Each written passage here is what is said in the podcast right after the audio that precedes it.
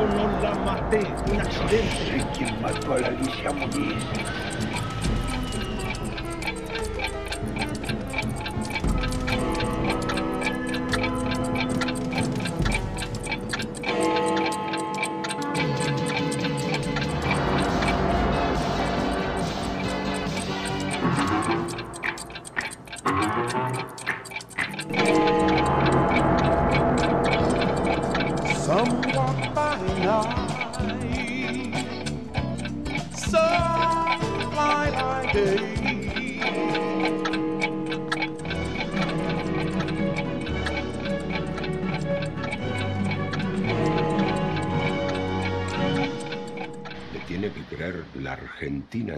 usted, Carlos, el mundo.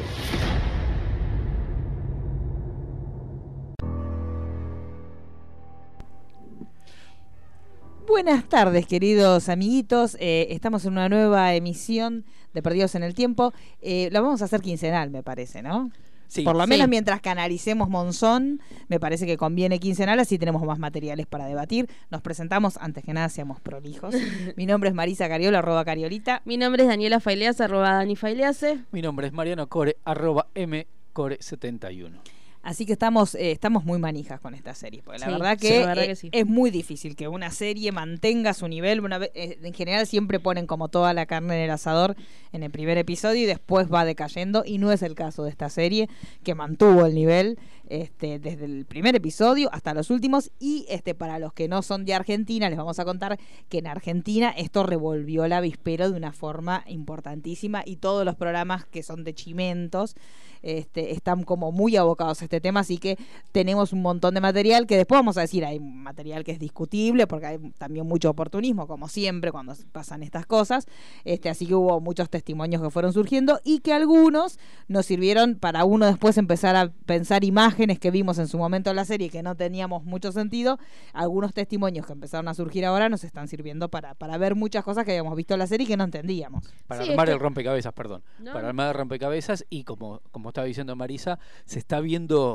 digamos, un desfile Sí. de gente declarando, muchos muy serios y otros que son títeres. Sí, hay de todo, así que hay que tener el ojo atento. Obviamente nosotros hacemos el trabajo sucio por ellos. Sí. Entonces miramos todo, Es- sin distinguir y después decimos, esto sí, esto, Esto no, no. esto sí, esto no.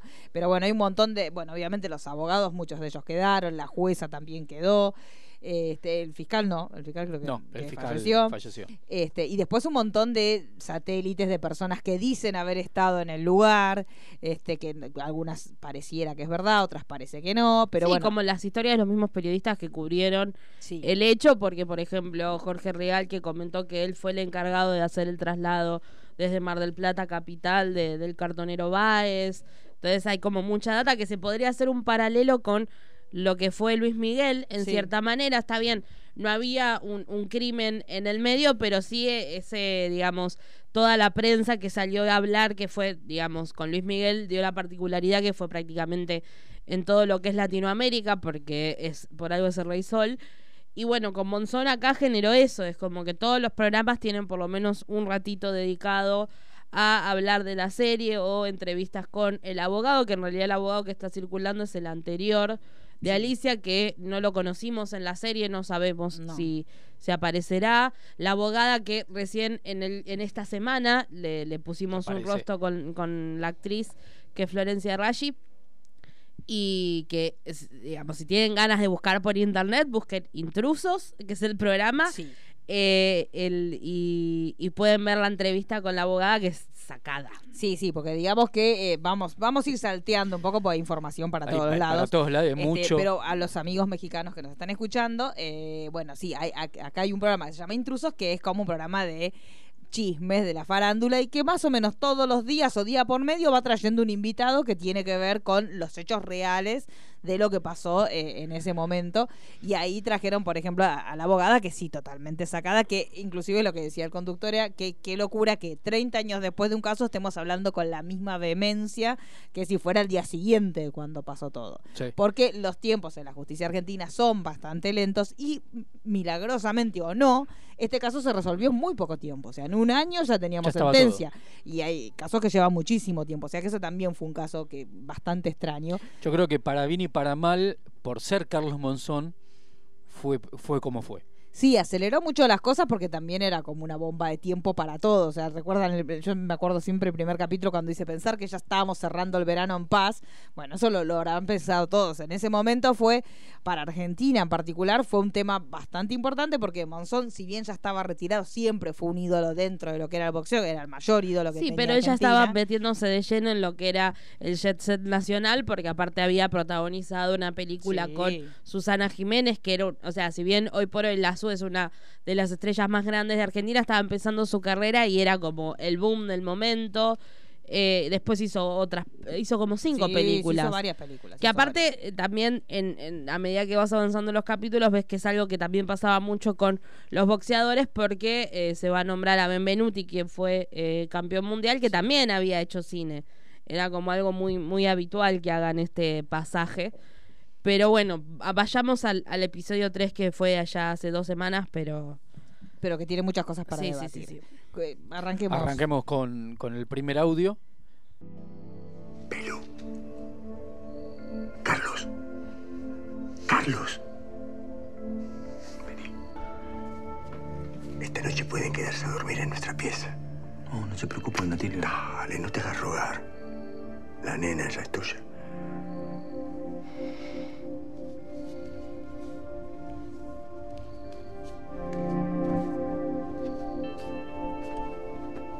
Pelo, tu viejo nos presta en la cama.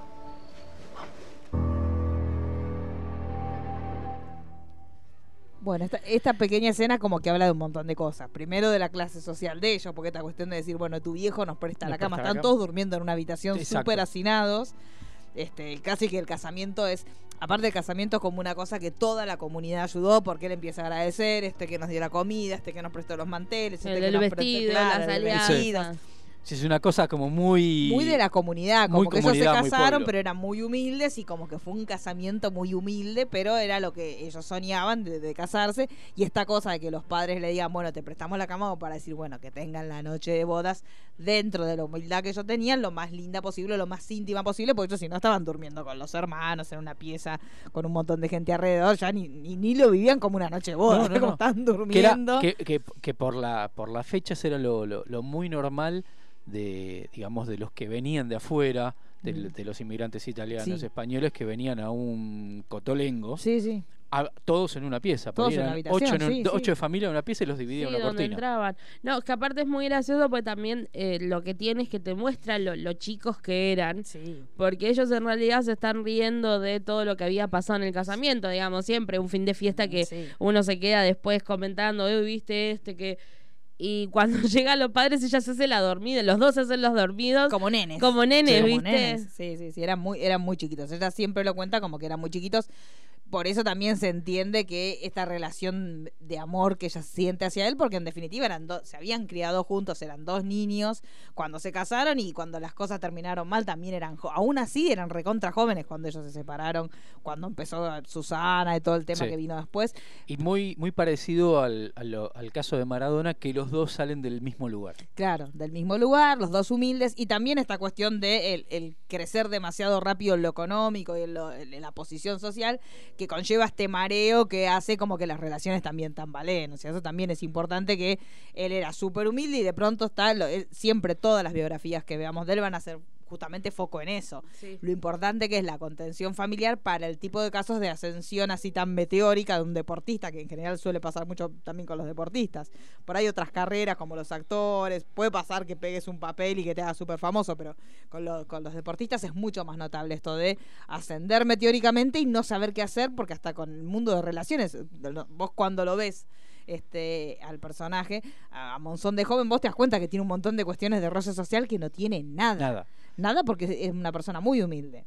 Sí, y se ve mucho, como, como estaba diciendo vos, en el deporte, hasta por ahí en Estados Unidos con los futbolistas. Sí. Que uno puede ser un actor famoso que pegó una serie, pero es eso nada más. El futbolista es, es como que tiene el poder absoluto desde la universidad hasta cuando se hace totalmente conocido.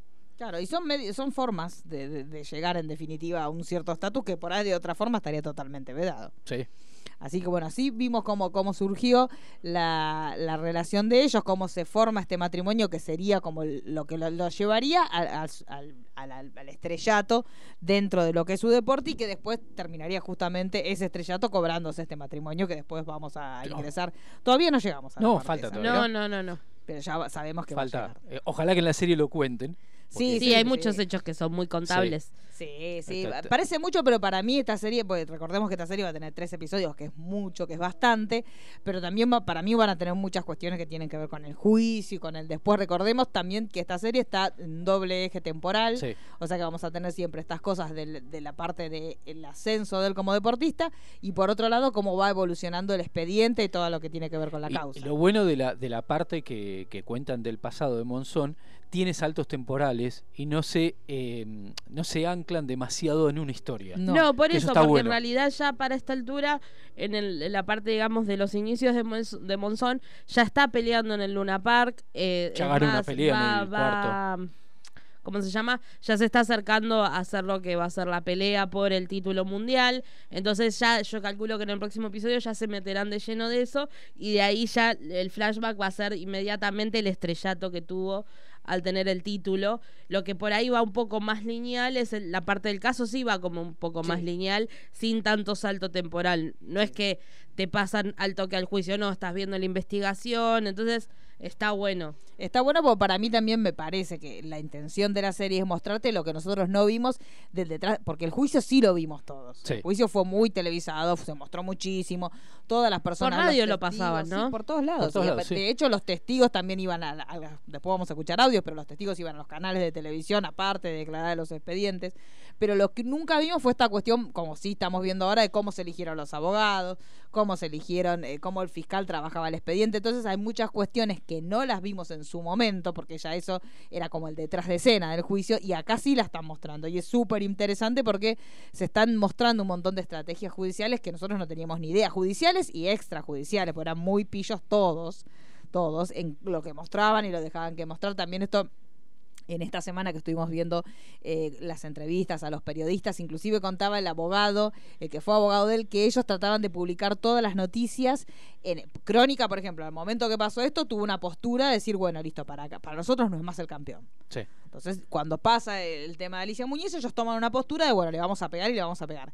Monzón en ese momento deja de consumir crónica porque dice, bueno, está bien, si me están matando, yo no, no, no voy a tener más este, no lo leo más. Lo que hacía el abogado de este, la familia Muñiz era la información que él tenía del expediente, que era fresca y que quería que Monzón la supiera, se la pasaba a los directivos del Diario Popular, que era el diario que leía Monzón.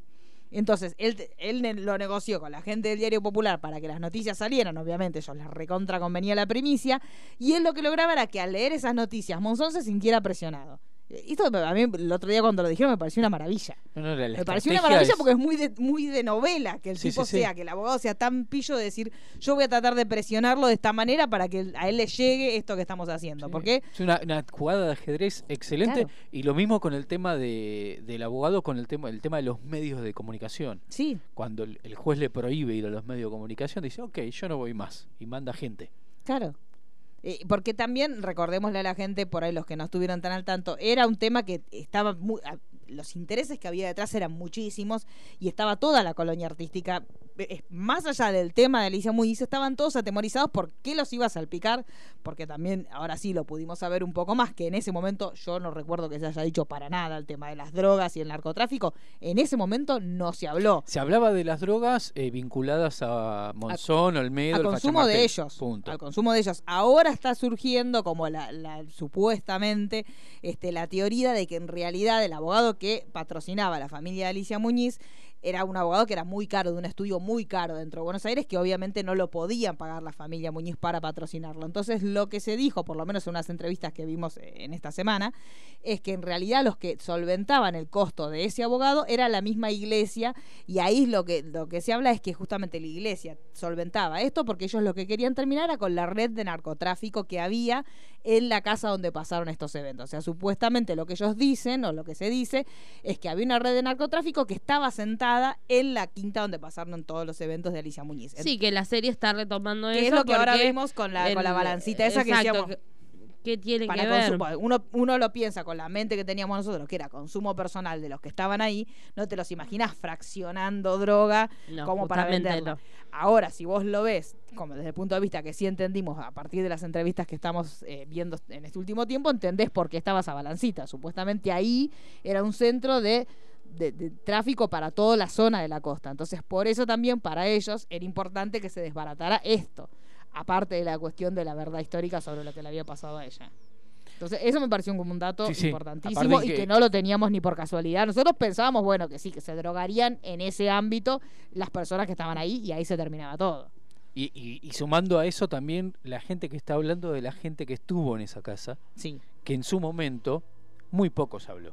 Sí, de sí, sí. quién estaba y quién no estaba. Sí, sí, en ese momento en realidad los medios hacían mucho énfasis en, en cosas de ellos dos. O sea, Sí. de, Alicia y de Carlos. Punto. Después, el entorno sí, Facha Martel quedó pegadísimo porque estaba en ese, mom- o sea, en Claro, ese en la momento. casa. Era el que alquilaba la ahí, casa. Claro. Era el que estaba en la casa, entonces estaba como muy relacionado. Después, lo demás, obviamente, era doloroso para muchos, pero nadie llegaba a comprometerse demasiado hasta qué punto estaba relacionado con lo que había pasado ahí. Entonces parecía, como decían los medios en ese momento, un crimen pasional, entre comillas gigantes, pero era como la, la prensa lo trataba. Pero parecía que quedaba ahí nada más. Este trasfondo del narcotráfico lo estamos sabiendo ahora. O sea, antes era simplemente consumo de las personas involucradas, no más que Sí. eso. Después con el tiempo, el, el Facha Martel, que es uno de los involucrados en el caso, que es un actor argentino que Sí. trabajaba con Alberto Que era como una especie de sex symbol. Claro. Eh, con el tiempo fue contando cosas, pero nunca tan al hueso como se están contando ahora. Claro, ahora se están contando, eh, de- recordemos que Facha Martel falleció, este, el hijo de, de él sí dio unas entrevistas donde él negó Sí. totalmente que el padre estuviera involucrado con esta red de narcotráfico en la zona de la costa, este, y él supuestamente, el hijo de Facha Martel, dice que él sabe quién era el que estaba encargado de esto en la costa, pero que no va a dar el nombre, así que bueno. no- Que también podría ser que por ahí el Facha Martel en realidad era un contacto nada más. Claro. Sí, sí, sí. Pero el tema de, de la balancita, que hasta ahora nos parecía tan descolgado, con estas cosas que vamos viendo de lo que aprend- lo que escuchamos, ya nos empieza a cerrar un poco Y más. que el hijo del Facha Martel también contó la, el- el- el- lo de la noche del asesinato, Claro. que para él, Sí. dice, él no escuchó nada y él no vio nada, para él tampoco Maxi. Claro, Pero recuerdan que la primera escena que vimos, que estaban los dos Sí, nenitos exacto. de la es en habitación, teoría el, el que daba a baja. suponer que el que baja la escalerita Claro, es el hijo, el de, hijo del de Facha. Martel. Bueno, Pero, supuestamente, Supuestamente, pero también está el supuesto de que Maxi eh, ayudó en la serie para esa escena. para, para esa escena, así que eso tampoco lo vamos a saber. Sí. Otra cosa que supuestamente pasó, siempre nu- nunca se supo cuánta gente efectivamente había. Perdón, Maxi, el hijo de Monzón. Maxi, sí, Maxi el hijo de Monzón. ¿Cuánta gente había dentro de- del lugar? Ahora supuestamente aparecen versiones de que había por lo menos dos personas más dentro de, de la quinta al momento. Hasta, hasta ahora ya hemos visto al casero con una pareja ocasional que Sí. tenía. que así, em- ahí. así empieza el, el El- episodio. El episodio, claro. Sí, sí. Hasta ahora nosotros eso era lo que sabíamos. Ahora aparentemente por testimonios parece que también está un empresario del mundo del espectáculo. Sí, como que en realidad lo que muchos dicen es que, eh, hay, digamos, hay versiones que dicen que estaba el casero, que el- lo del casero es real, pero que en realidad el que estaba con una chica era un productor Claro. y que no era el casero. Como que el- el- la situación del casero representaron los rumores del empresario con eh, la vedette del momento. Claro. Pero bueno, es, Pero- lo cierto es que sí había alguien sí. y lo cierto es que el revoleo de, de Maceta sí fue, Sí. ocurrió, eso sí ocurrió, más allá de a quién se lo haya tirado, la realidad es que a él le pasó, después de que pasó lo de Alicia Muñiz, él hizo esto que también lo que muchos decían es, bueno, si el tipo está tan lastimado del hombro, ¿cómo, ¿Cómo pudo levantó? haber revoleado esa maceta? Lo cierto es que eso sí está en el expediente que pasó. Mm. Este, después lo que no se sabe es quién estaba de lo, a quién llamaba él la atención, a quién quería que lo Sí. auxiliara, si era este empresario o si era efectivamente el casero con esta pareja Sí. ocasional. Que Yo creo que hay que, más allá de, de que obviamente la caída de Monzón fue como actuada, Sí. después él se tiró y todo, eh, en momentos de tanta tensión, eh, que en una fractura, en un accidente, por ahí uno hace cosas que... Sí, sí, sí, sí. No, obvio, la desesperación. la desesperación él- lo haces. La desesperación de saber Además, lo que la ya realidad es pasaba. que Aparte, la- la- en la cuenta fuerza de que su tenía él. El boxeador, eh, digamos, cuando le pegan también lo lastiman y quizás hay en circunstancias que hasta que por ahí se quiebran o algo y siguen, sin embargo, peleando. Decían que tenía una gran resistencia como Maradona, una gran resistencia al dolor. Por eso, entonces es probable, y en la desesperación de, bueno, es que es la misma desesperación que lo llevó en la teoría que él se tiró para, para salvarla, como es lo que declara, que también lo vemos Sí. en la serie, eh, porque no le pasó nada comparado. Si bien después justifican que la Sí. contextura no es lo mismo, es todo raro. Pero bueno, el casero llega a, a declarar en la serie, me gusta mucho la, la, táctica que usa París y que los hace esperar. Sí. ¿Viste? A los dos cuando van le dice, ahí voy. Sí. Y se queda pensando. ¿Viste? Eso dije, y mirá, mirá, mirá, mirá lo picarón. Sí, son, eh, son todos muy pícaros. Sí, sí, y, sí. y eso lo vimos que no es una cuestión de guion, es una cuestión de que realmente que todos sí. eran así.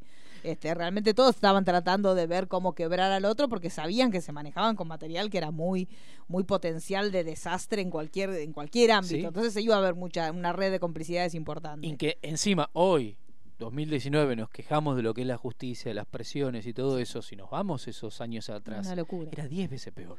Sí, para que la gente. Porque ni lo- siquiera estaba la comunicación, no, ten- No. teníamos nada. O sea, no, toda y- la- todo lo que ellos manejaban. Y ahora posiblemente si pasaras, vos vecino, escuchabas los gritos, ibas a salir con la cámara, filmabas. Había un Hay un montón de cuestiones. En ese momento no había nada. O sea, vos estabas, eras un testigo ocular. ¿A quién fue que lo habían filmado discutiendo con la novia en la calle? A Alfredo Casero. Claro, eh, son situaciones que hoy por hoy son mucho más Sí, y fáciles. aparte contextualmente había un montón de, de- de peso de otras otros eventos históricos que pasó en la Argentina donde tampoco te animabas a intervenir, porque No. en el 89 Estábamos ahí. hacía seis años que había terminado la Sí. dictadura. Y no, no nos Entonces olvidemos de, todo lo- de todos los intentos de golpe que hubo en la década Sí, había 80. un tema de gobernabilidad que no estaba, no había un gobierno, un estado democrático firme todavía. Entonces esto también era muy endeble y todas las cosas que pasaban era como que todos los ciudadanos no tenían ese valor de salir a la calle y decir, eh, mirá, están gritando, están pegando. Era como que uno no sabía hasta qué punto era algo particular, era algo que tenía que ver con una fuerza de ataque, no se sabía nada. Exacto. Veníamos, y aparte- acostum- veníamos acostumbrados de la, de la famosa frase de algo habrán hecho. Algo habrán hecho, no te metas. Claro. Sí, sí. No, y aparte el, el hecho de decir, bueno, es la casa donde está veraneando Monzón, capaz que es una fiesta, o sea, Sí. él,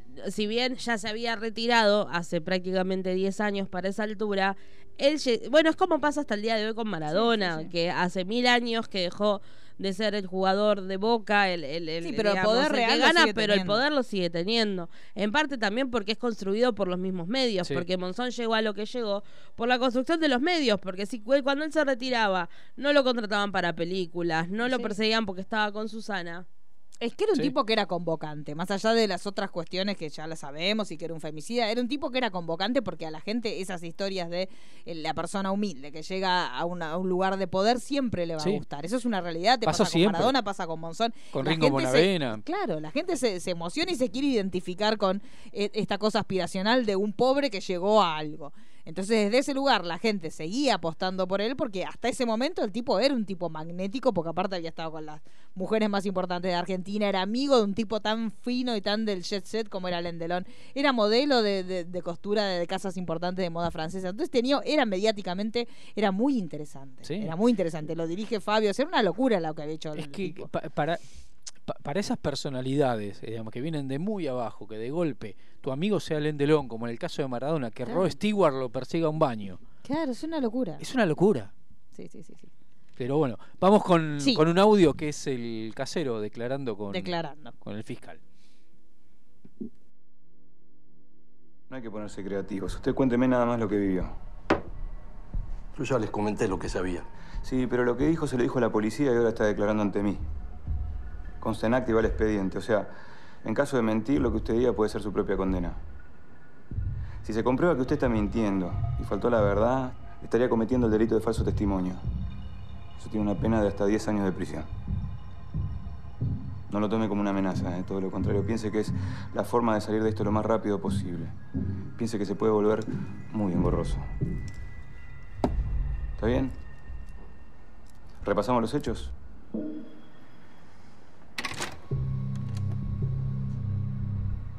¿Se siente en condiciones de prestar declaración? Sí. Bien. Vamos a la madrugada del 14 de febrero antes de que llegara Monzón. ¿Usted dónde estaba? Dormía en mi habitación, en el fondo. ¿Solo? No, con...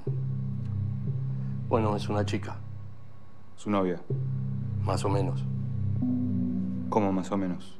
Nos vemos de vez en cuando, pero era la primera vez que venía a la casa. Entiendo. ¿Y en qué momento se despierta usted? No me desperté. ¿Cómo no se despertó? ¿No escuchó los ruidos? ¿No, no escuchó los gritos? Qué raro, porque su casa está prácticamente al lado. Es que tengo el sueño profundo yo. ¿Y su novia? No es mi novia. Y ella tampoco se despertó. Mm. Tiene el sueño profundo también.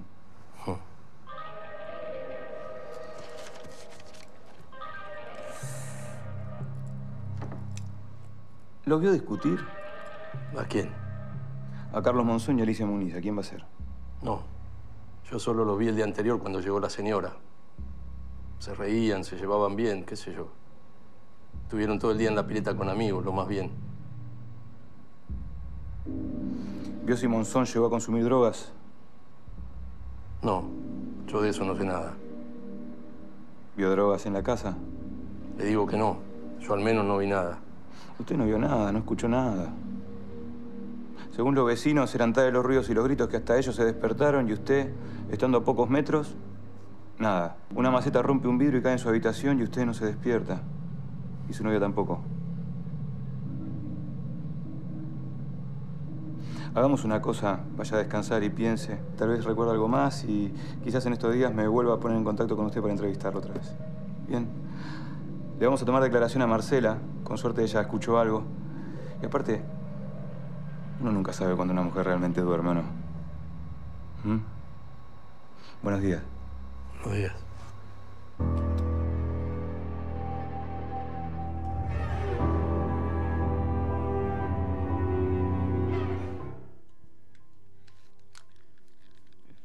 Así que bueno, Sí. increíble.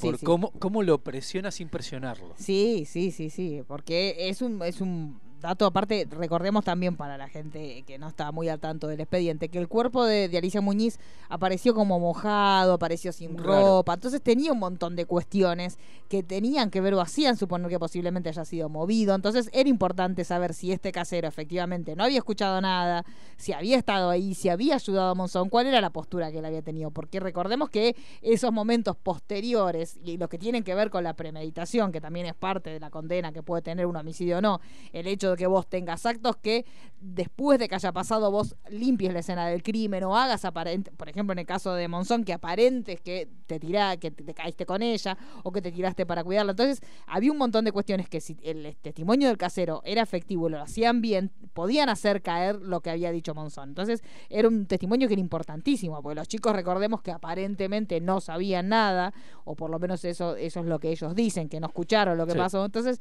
el testimonio del casero y después, bueno, del, del cartonero, eran testimonios que eran importantes para reconstruir lo que había pasado antes de la muerte de ella o después, porque si él después se había tirado o había tratado de reanimarla y después él se tira para hacer fingir que se, que se arrojó para salvarla, tenían que ver con unos con actos que tienen que ver con tapar lo que él había hecho. Entonces, es, es- por esto es tan importante que Hacerlo la- lo que pisar. decía el casero, claro. Yo creo que cuando uno, a mí me ha tocado declarar frente a la policía y vas a decir la verdad, estás nervioso y tenés miedo de que tu verdad termine siendo tomada como una mentira, lo que debe ser mentir y pararte y estar en esa situación Claro. y que te están toreando todo el tiempo.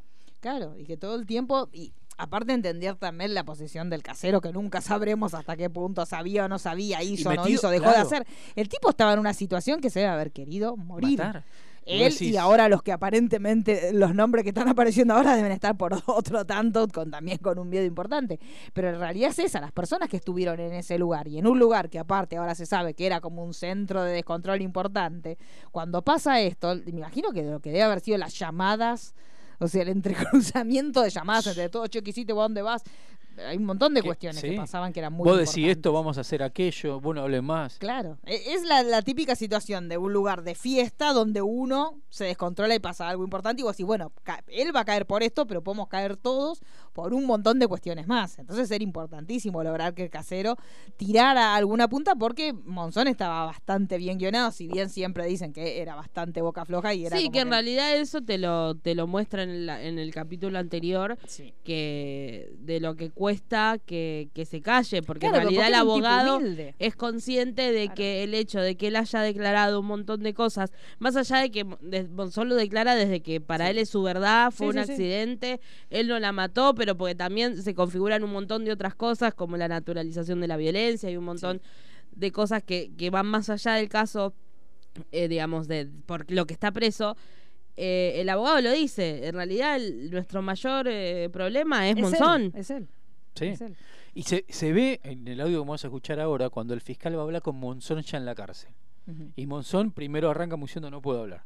Claro, porque, él, lo porque empieza a- él debería estar súper entrenado de callate la boca, callate la boca, callate la boca, vamos a hablar nosotros por vos. Sí. Que Y es eso fuerte también, que él. Sí, sí, y eso es muy, de- estamos muy acostumbrados a verlo en las series de afuera, Sí. cuando coachean a, a- a la persona, tanto al testigo como al imputado, para que diga lo que tiene que decir. Pero el tema es que con Monzón, que era un tipo que era súper básico, entonces estaban jugando con un tipo que era muy temperamental y muy básico. Entonces la orden tenía que ser cortante, era callate. No digas nada, que era efectivamente lo que le decía su abogado. Bueno, vos lo más callado que puedas estar es lo mejor que puedes hacer, porque, como decía Daniela, esto de la natura- naturalización de la violencia tenía que ver también con un tipo que se crió durante toda su vida en un ámbito violento. Entonces, desde ese lugar, el tipo lo decía desde su inocencia, entre comillas, y así, yo no le pegué a, yo no, no le pegué a ninguna, a, a todas mis mujeres menos a mi madre. Pero esto tenía que ver con que el tipo, para él, la violencia no era algo Era que natural. estuviera mal. Porque el tipo sabía manejar. Y de hecho fue una de las cosas que es, en el momento de llegar a la sentencia, fue una de las cosas que terminó aligerando la pena, no haciéndola más fuerte. Pero el hecho de que él se hubiera creado un ambiente violento era, lo llevaba a decir, sí, yo le pegué a todas, como diciendo es lo más normal que un hombre le pegue a las mujeres. Sí, cuando llegó a decir en la declaración, dice, le pegué un cachetazo porque estaba histérica. Claro. Y aparte, de hecho, un montón de entrevistas anteriores que él tuvo, él hablaba de esto de cómo se vestía la mujer, que no le gustaba que la mujer se vistiera de determinada forma. Entonces, él tenía estas cuestiones muy típicas eh, del patriarcado, pero que tienen que ver también con la inocencia o la falta de cultura de no, no frenarse, porque por ahí esto lo tienen todos los tipos, pero el que está medianamente coacheado para ser políticamente correcto no te lo va a decir. Entonces, te va a decir. Sí, y aparte es que sumado a eso, digamos, más allá de, de, de- de eso, lo que vos decís de ser básico, también se juega mucho el poder que él incorpora al eh, convertirse en campeón, porque digamos, eso también lo vemos en el trato que tiene para la policía cuando está, por ejemplo, cuando en el, en el capítulo donde van a hacer el- la, La recreación, que él le dice, soy Monzón, carajo, Claro, como diciendo, ¿qué me importa? Entonces también eso juega en el hecho de, porque no es solamente decir no se va a vestir así porque es mi mujer, es mi mujer, yo soy Monzón. Claro. Y no, ¿entendés? Como que se le van sumando cosas a, a su visión machista que aparte condice con una época, digamos, Sí, tenés un montón sí. de cosas, pero él está en una posición de poder absoluto porque era el ídolo. Sí, sí. Total, vamos a, Vamos a audio. escuchar ese audio.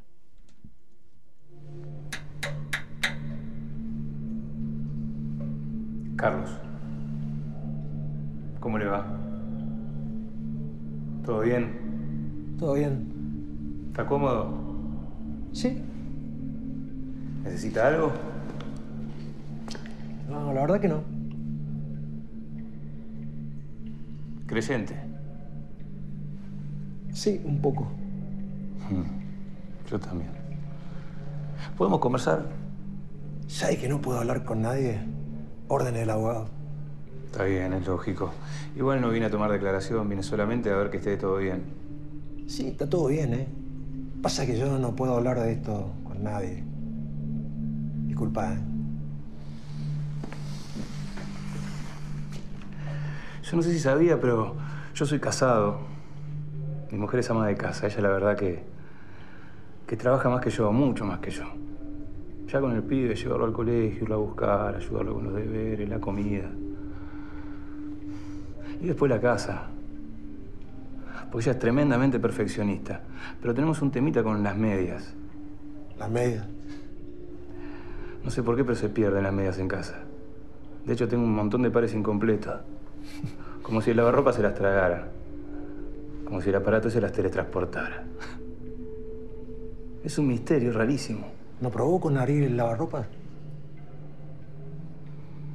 El lavarropa que se abrió es el de Pedro Sani. De hecho, dimos vuelta a toda la casa. ¿Y sabe que no hay ni rastro de la camisa y del pantalón que usaba usted antes del incidente? Por ahí tienen que buscar mejor. Por ahí. Sí, por ahí. Pero mire que buscamos bien, ¿eh? Si hasta una balanza enterrada encontramos. ¿No entendés que yo no voy a hablar ahora? Qué pena. Porque todavía me debe la explicación de cómo hizo para desvestirse con las lesiones que tiene usted solo.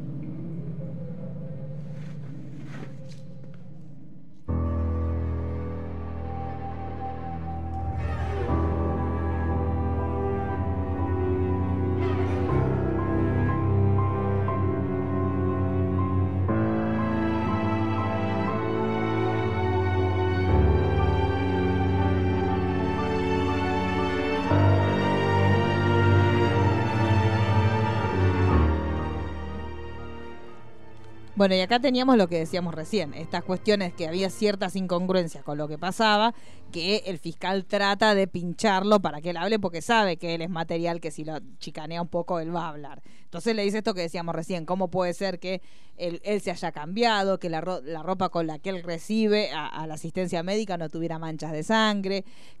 Teniendo la caída que tenía y aparte teniendo el cuerpo de Alicia, supuestamente si cayeron juntos, el cuerpo de Alicia salpicó sangre para todos lados y él Y estaba no con la ropa nada. impecable. La ropa de ella, que tampoco estaba en ningún lado. Entonces lo que trata de hacer el fiscal es justamente chicanearlo un poco porque sabe que él es calentón y ver si de esta forma logra que el otro le diga algo. Pero se ve que ahí ya estaba coacheado y todavía este, Sí. estaba tranquilo. Pero igual es como que no se aguanta. Sí, es, como, que, no se aguanta, no se lo dice y el otro aparte lo chicanea, le dice el tema de la balanza, que la encontraron en algún Sí, pero lugar. yo creo que también es una manera del fiscal de, de también como decirle, mirá, por más que seas monzón, Sí. esto se va a investigar y se va a saber qué pasó.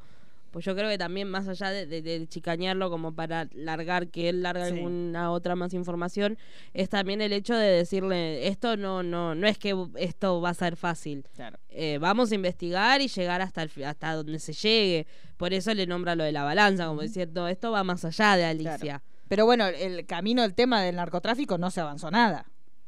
No. O sea, eso no se, no se trabaja. En la Más vida allá de- real, En no. la vida real no, por eso Claro. digo, más allá de lo que él diga como diciéndole vamos a llegar hasta las últimas consecuencias, lo cierto es que para mí ciertos hilos de poder sí se movieron. Seguramente llegaron hasta un punto que, por lo menos en el capítulo 4, está, vemos Sí, vemos ahí. de, de sí, carro, decir, che, no investigues por acá. Claro, las por trabas acá que no. le empiezan a poner al fiscal Claro. como diciendo, Por bueno, eso, hasta o sea, acá. por ahí también es una realidad que el fiscal no, no está no era un ente afuera de todo. Entonces, por más que él tenga la intención de impulsar la investigación, sí, arriba te dicen no llegamos hasta acá, porque también hay una realidad, pueden ser causas conexas. Se podría haber abierto otra causa que tenía que ver con el narcotráfico.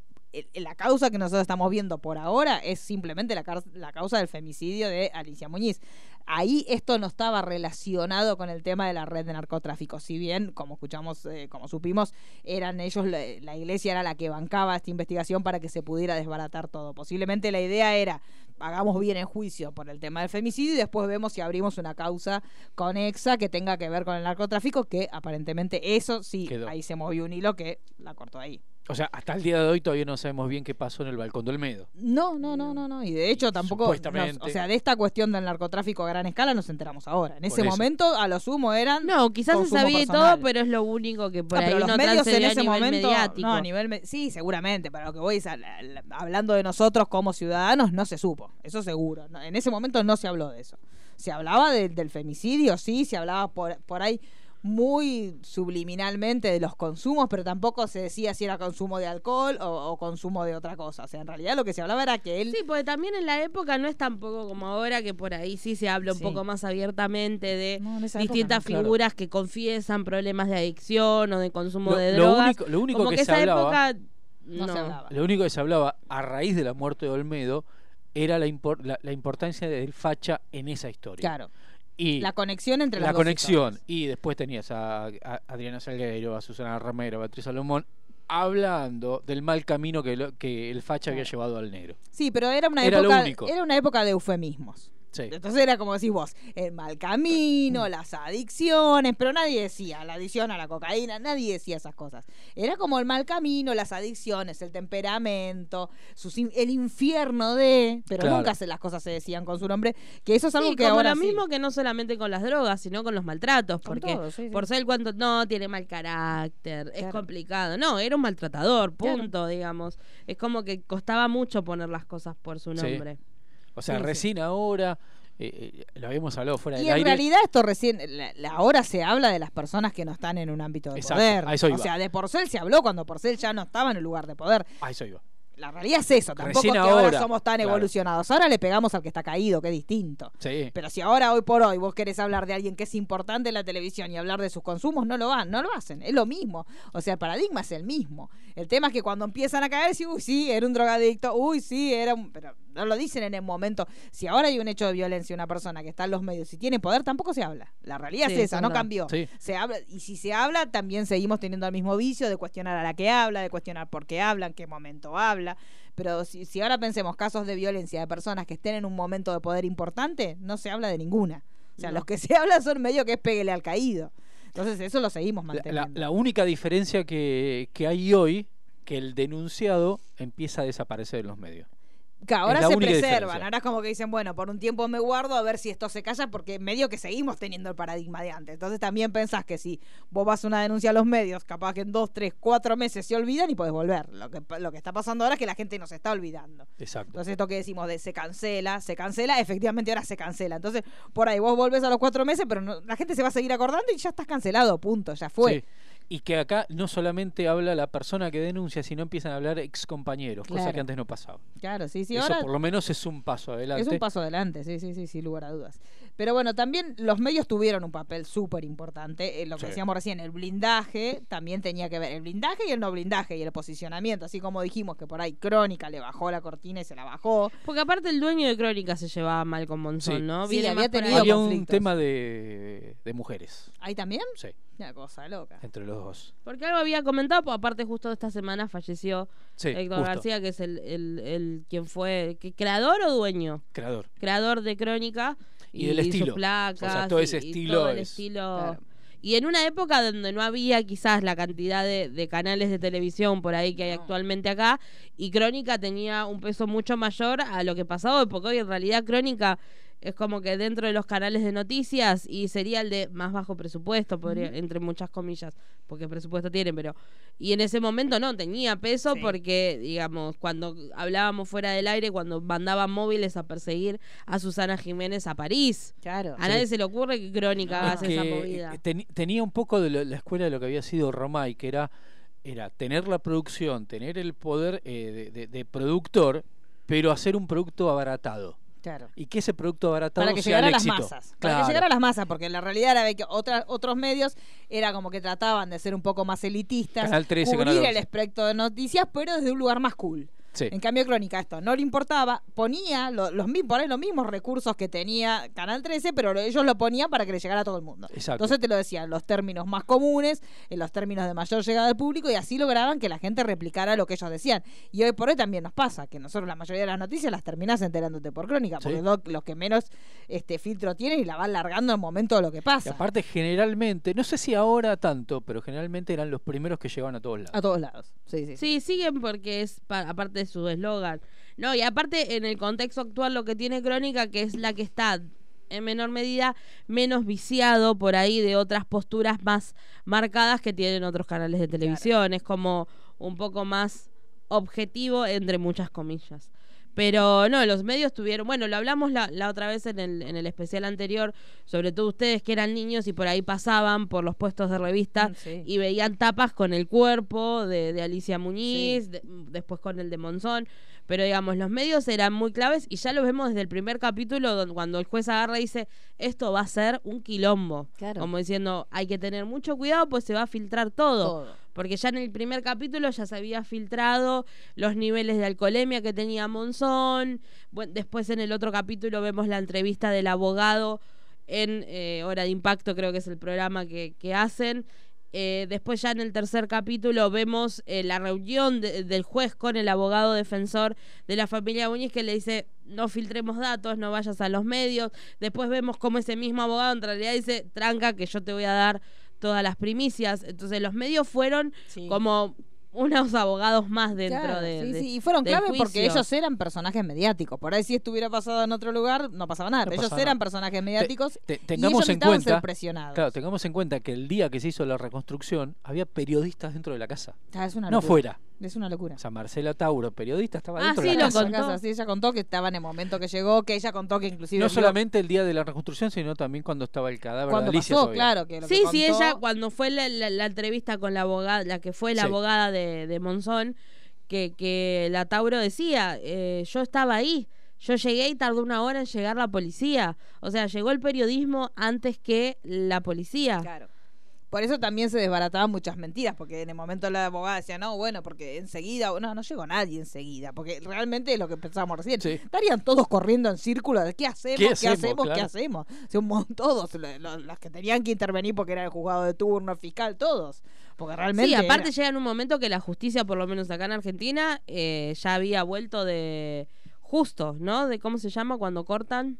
De, de la, de la feria. judicial, claro. Es más o Sí, menos sí, la sí. fecha. Sí, sí, sí, pues la feria judicial es en enero y en los primeros días de, de- o sea, el 14 de febrero, pero los días que uno se está reacomodando Sí. a todo, les cae esto que era un despelote total. Y Pero- ubicarse, lo que decimos siempre, en la época que, pa- para el que nos escucha de afuera, digamos, uno dice año 88, sí, perfecto, pero nosotros, como argentinos, vivíamos sí. en la década del 80 como la década del 60, Sí, sí, en sí, lo que sí. es tecnología. Sí, lo que es tecnología, lo que decíamos recién, la restitución de la, de la democracia, Democracia. un montón de Montón cuestiones de que cosas. estábamos, todo era endeble en ese momento, todo era endeble. Sí, y aparte un contexto mundial donde no es como ahora que con el avance de internet, todo lo que es eso, la información y mismo las innovaciones tecnológicas llegan mucho más rápido, digamos, sería el, el proceso de la globalización.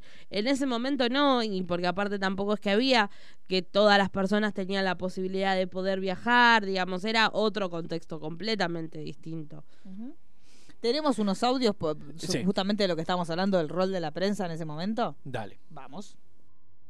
¿Cómo puede un hombre jactarse de pegarle a una mujer?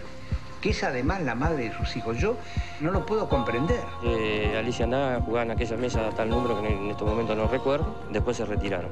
¿Por qué esa noche en esa casa? ¿Por qué casi desnuda? ¿Qué pasó con la ropa de ella? ¿Qué pasó con la ropa de Monzón? Cuando vemos una cantidad de marcas que se han eh, realizado, posiblemente manchas de sangre, ¿se comprobó hasta ahora si Alicia Muñiz fue golpeada antes de fallecer?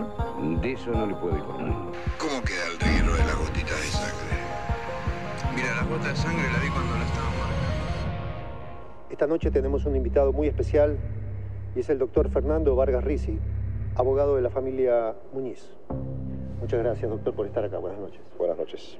Antes que nada, quisiera saber cuál es su primera impresión acerca del caso.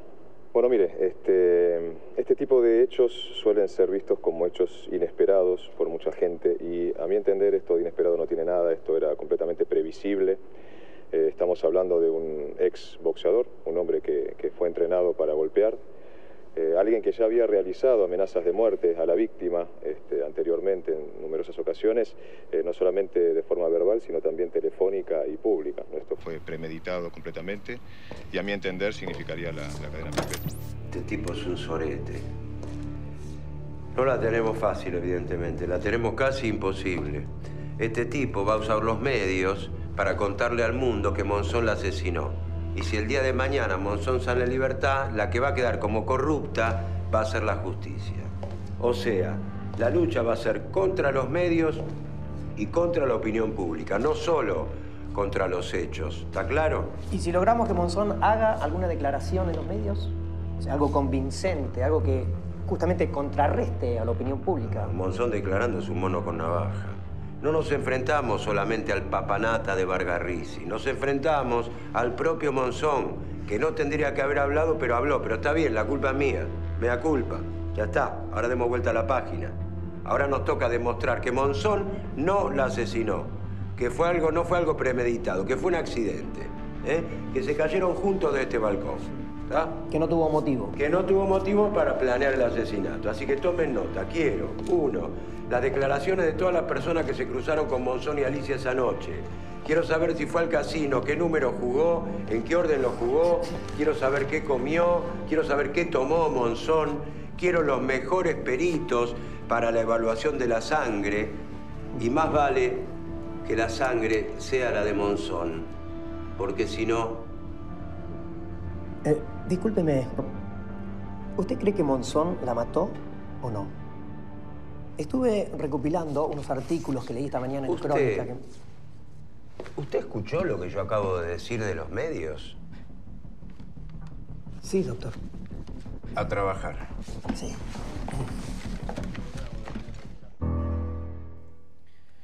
Es muy buena esa parte. Sí, sí, sí. Cuando sí. uno de los que trabaja para la defensa de Monzón dice, pero... Pero sos No. bobo, claro, sos bobo, hermano. Ah, te- sí, e- es un tema. Pero bueno, ellos trataban de filtrar. Que esto también lo estamos recontra acostumbrados a verlo en series de afuera.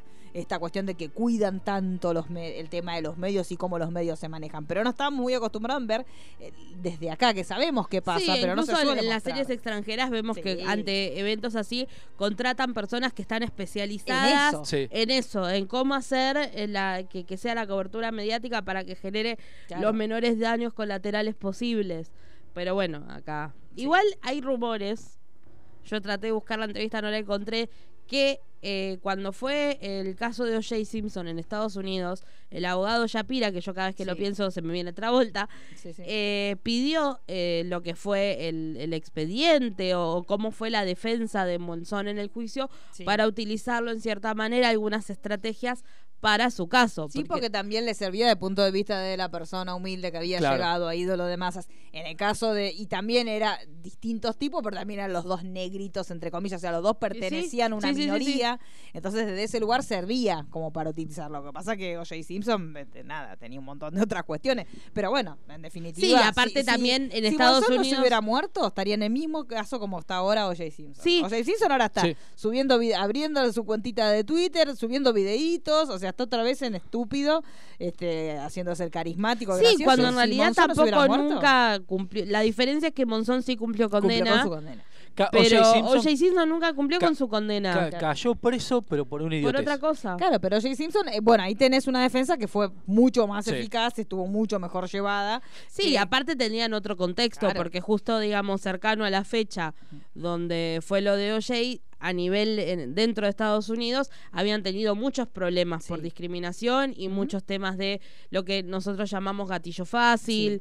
Entonces también había un contexto que favorecía la defensa que tuvo Claro. él, que por ahí acá en Argentina no tanto. Sí, aparte ellos tienen un sistema judicial diferente. Al tener el juicio por jurados es recontra importante el tema de los medios, porque supo- los jurados que Sí. van a ser parte del, Es gente del común. veredicto es gente común. Entonces, como vos le muestres, más allá de, la- de las constancias que estén en el expediente, pero como vos desde los medios les presentes al imputado, y en el- o si vos estás de la otra parte, al que vos estás este, acusando, bueno, también tiene que ver con cómo la gente lo va a percibir y el, y el veredicto que van a tomar. Entonces, por eso es tan importante. Para ellos es parte de la defensa cómo los medios lo vayan mostrando. Es como está pasando acá ahora con algunos juicios que se están haciendo por Claro. jurado, que obviamente quedan eh, sancionados lo- los acusados porque es gente común. Claro. Sí, sí, sí, por eso es importante. Estamos hablando de esto. delitos de asesinatos, con, de Claro. robos y un montón de cosas. Sí, sí, hay un montón de cuestiones que, que hoy por hoy este tema de la- los medios son importantes porque justamente tienen que ver con eso, con la creación de la persona mala o la persona buena para, depende vos dónde estés posicionado. Entonces, por eso eh, allá en Estados Unidos es más común esto de Sí. fijarse cómo manejan los medios, pero obviamente en la medida que nosotros avancemos por el juicio con jurados y que la mayoría de los casos sean así, también vamos a empezar a trabajar Claro. eso. Y que esté cuidado, porque ellos lo- se, se llevan a todas las personas, le alquilan un hotel, Sí, no pueden lo- tener lo de comunicación. es increíble. Es sí, sí, sí, increíble. de La- es, la- increíble. es la- un tema aparte que es maravilloso. Hay un capítulo de Los. Simpsons muy lindo donde Homero dice lo contrario para ganarse una semana de hotel gratis. Pero también, en, volviendo a Monzón y al, y al- eso, eso sería muy de acá. Sí, eso sería muy bien. a Monzón y al tercer episodio también vemos un poco los, los tintes de cómo es la relación con Pelusa, porque los vemos discutir en varias oportunidades, incluso uno es cuando ella tiene eh, a su, primer, el- la- a su primera hija, Sí, y y, que- cómo en realidad mucho de las frustraciones que a él le venían desde parte del boxeo repercutían muchísimo en la Sí. pareja, porque se la agarraba con Pelusa. Y que ya estaba, el- están preparando un asado y él está con una damajona de vino dándole. Sí, también y ya que- empiezan y a que ver. la discusión arranca cuando ella le dice, mira que eso no es un analgésico. Exacto. Claro. Sí, sí, sí, sí. Sí, porque él también había tenido temas de salud. Él recordemos que en realidad él quería iniciar esta carrera, pero ya cuando había ido, ¿se acuerdan? Las primeras revisaciones le habían Sí. dicho que los huesos de él, justamente por esta carencia de. de, de- Sí, estaba raquítico. Claro, Sí. sí. estaba raquítico por la pobreza. Entonces tenía que ver con que también él lo podía, supuestamente, y por lo que le decían los médicos, no iba a poder tener una gran carrera porque se hacía mierda la mano. Sí. Podía llegar a triunfar dos o tres veces porque él pude- Y- podía ir al frente como loco, pero en definitiva no Pero iba a poder corría tener- riesgo de corría perder riesgo las de perder las manos, manos. o... Y de que ahí nace un poco el estilo de boxeo que tiene Claro. él, por eso mismo también. Ujú. Después, bueno, ya el capítulo que viene vamos a ver también sobre, sobre el estilo, que- cómo su encuentro con Nicolino anoche Sí. tiene mucho que ver con cómo él le dice, porque él era básicamente un bruto peleando. Un bruto Sí. peleando, pero lo que a él le faltaba justamente era este- esta cosa de roce social o de ser más pintoresco desde Del la show. pelea, del show. Por El algo show. el capítulo se llama Dale Show. Me está Exacto. spoileando toda esta chica. Yo no Sí. puedo, chicos. Qué cosa. ¿Qué- pero qué? cosa. Ay, el spoiler. Bueno, eh, sí, pero igual El estamos para spoiler que nos queda un audio para Sí. llegar. Nos queda un audio. Vamos. Te está esperando Marcela arriba. ¿Hace cuánto que está? Más o menos una hora. ¿Qué sabemos de Cairuz? La policía lo fue a buscar a un departamento que tiene a su nombre. Lo fueron a buscar al teatro. No aparece por ningún lado.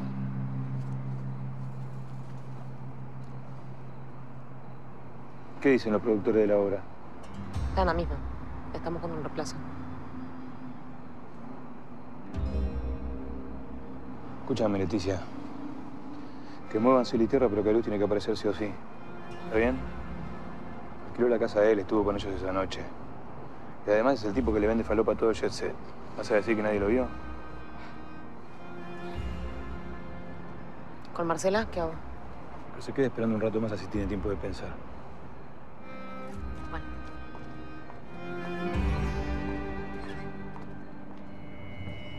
Marcela, ¿se siente en condiciones de prestar declaración? Es importante que sepa que lo va a hacer bajo juramento.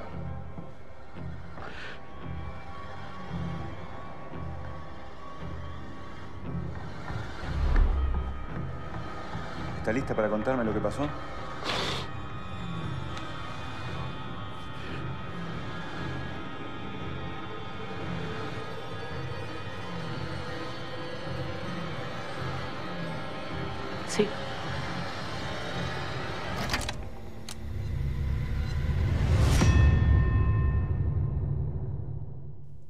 Me quedé con unas ganas de saber qué declaraba. Sí, y nos dejaron porque no, no, ahí. no y volvimos no, ahí. No, no, y el capítulo que, que- que le sigue, que es Dale Show, que es el cuarto, en realidad comienza con el traslado de Monzón a, Batán. Entonces no es que, que llegamos a ver qué es lo que declaró realmente esta mujer que, que estuvo ahí presente, porque por todo como está construido, pareciera ser que ella sí iba a contar el hecho de que Monzón fue desesperado, lo de la maceta, que el, andaba a servirle galletitas, la cera de la leche y las galletitas, fue muy de, de- de niño 90, fue como... Pe- eh, no, aparte una hermosura las botellitas. Sí. No, a mí me mató porque eso es algo que uno cuando es adulto y tiene que lavar el plato que usa así. ¿Por qué pones las galletitas en un plato? Lleva los paquetes Sí, no, directamente. pero ¿por qué hay que Pero las botellitas de Sindor fueron Sí, era una locura. una hermosura. sí. Obviamente no se llamaban Sindor, pero era la misma botellita. Sí, era la misma botellita. Sí, sí, sí. eso es verdad. Eso, y las galletitas de animales. Ay, las galletitas de animalitos. Esa Bueno, con las bolitas esas. Con las Sí. bolitas de los confites. esos Que eran horrendos. No sé Sí, que son qué. los mismos confites horribles de los huevos de Pascua. Sí, lo sí, mismo. que no los come nadie. No los come nadie, no sé y por qué lo ponen. rellenos muy de dudosa procedencia. Sí. El relleno de esos confites. Pero bueno, con esto ya damos por cerrado el episodio 3.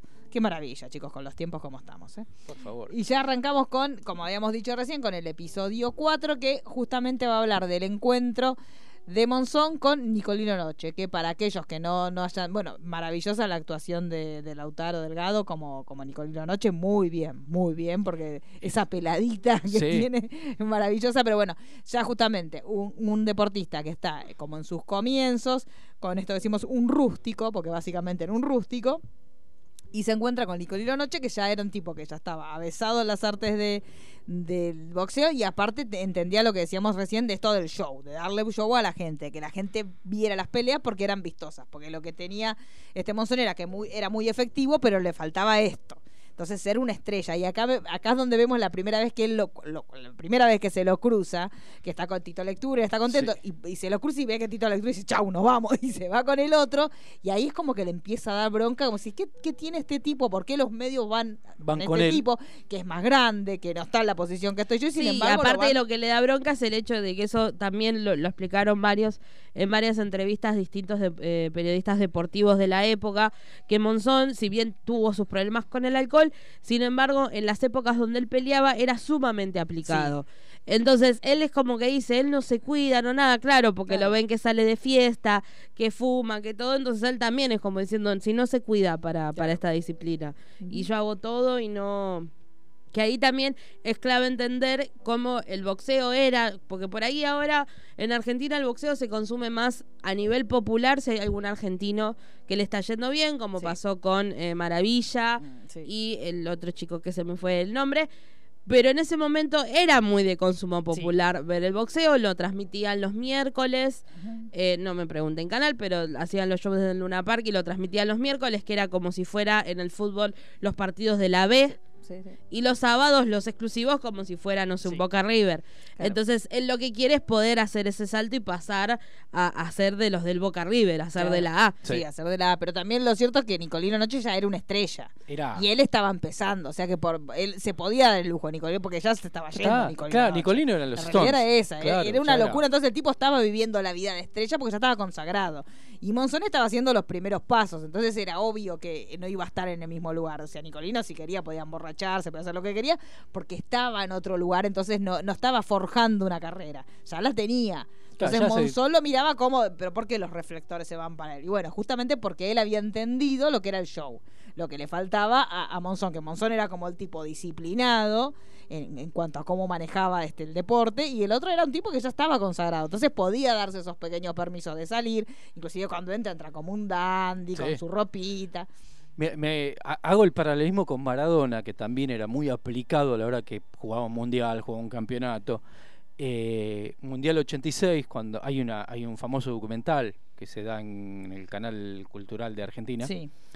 eh, en el cual Argentina e Inglaterra partido, están entrevistando a todos los jugadores y le ponen el micrófono a Maradona y Maradona que, que dice, yo de política no vengo a hablar, yo solamente juego al fútbol. Maradona, Sí, sí, sí, que ese Maradona. Y después, tres, cuatro años después, claro. era otra cosa completamente Era otra cosa diferente. totalmente distinta, sí, sí, sí, pero bueno, estaban en dos momentos distintos. Entonces, este primer encuentro con Nicolino Noche tiene que ver con que él entienda que a, lo- a la técnica que él tiene, a la dedicación, a la dieta, a dormir, a comer, tenía que sumarle algo más. Sí. Porque si no iba a ser uno del montón, por más que tuviera gol, tenía que meter show.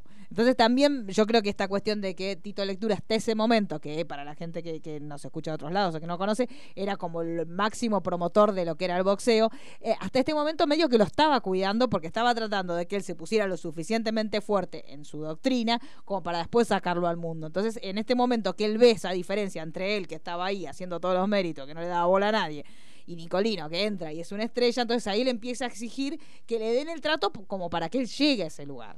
Entonces, de, lectura hasta, hasta ahora lo tenía medio como un pupilo en el sentido de para, para Sí, todavía pará, te pará. falta para que llegues a que la gente te pare por la calle o lo que le pasaba a Nicolino Hermo- hermosa la charla que eh, no, no la, no la capturé eh, cuando eh, Tito Lectura está Sí, eh, practicando. está practicando que él como que le dice, bueno, sí, yo ya sé que mi lugar es este. que- claro. Que también es, es un tema, la mayoría de los promotores de deporte tienen esto de haber sido en su momento deportistas, pero entender cuándo correrse, porque también es el otro camino que viene después. Este, esta, la vida útil del deportista es muy corta. Sí. Entonces, de por sí, y más encima en el caso del boxeo, que suele tener daños neurológicos y un montón de cuestiones más, hay un momento en que te tenés que correr de ese lugar. Entonces, por ahí sí, el próximo paso siguiente es el de ser Sí. como una especie de promotor de, lo- de los jóvenes Y talentos. eso es una de las cosas que se habla de, de- de poner el caso Monzón o, o- o similares a Monzón, que viene de lugares muy humildes, eh, personas muy ignorantes, que encima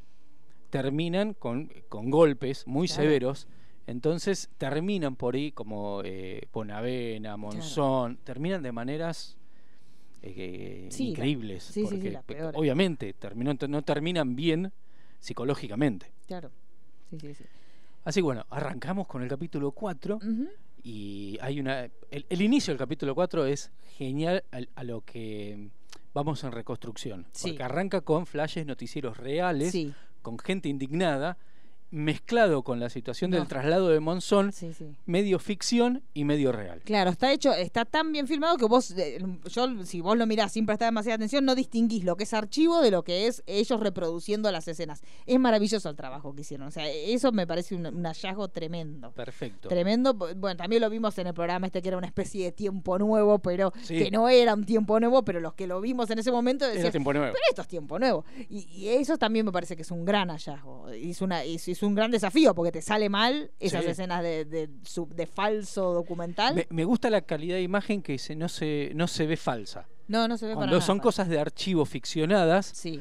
parece el archivo real. Sí, no, es que O tenés sea, que prestar mucha hecho. atención si no pasa como archivo. Vamos a escuchar el primer audio.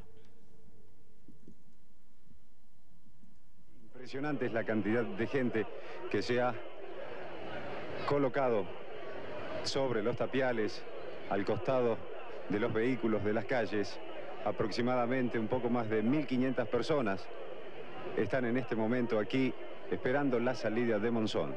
Hay que matarlo a este. No porque sea campeón, se tiene que hacer justicia. Un ídolo, es un ídolo, Monzón.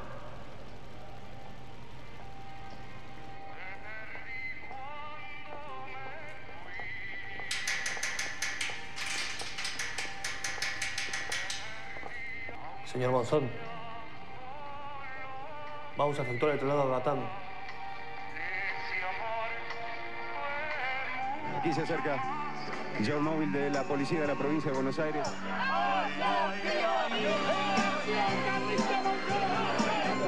Ya ha sido estacionada esta camioneta, el móvil, bien sobre la rampa.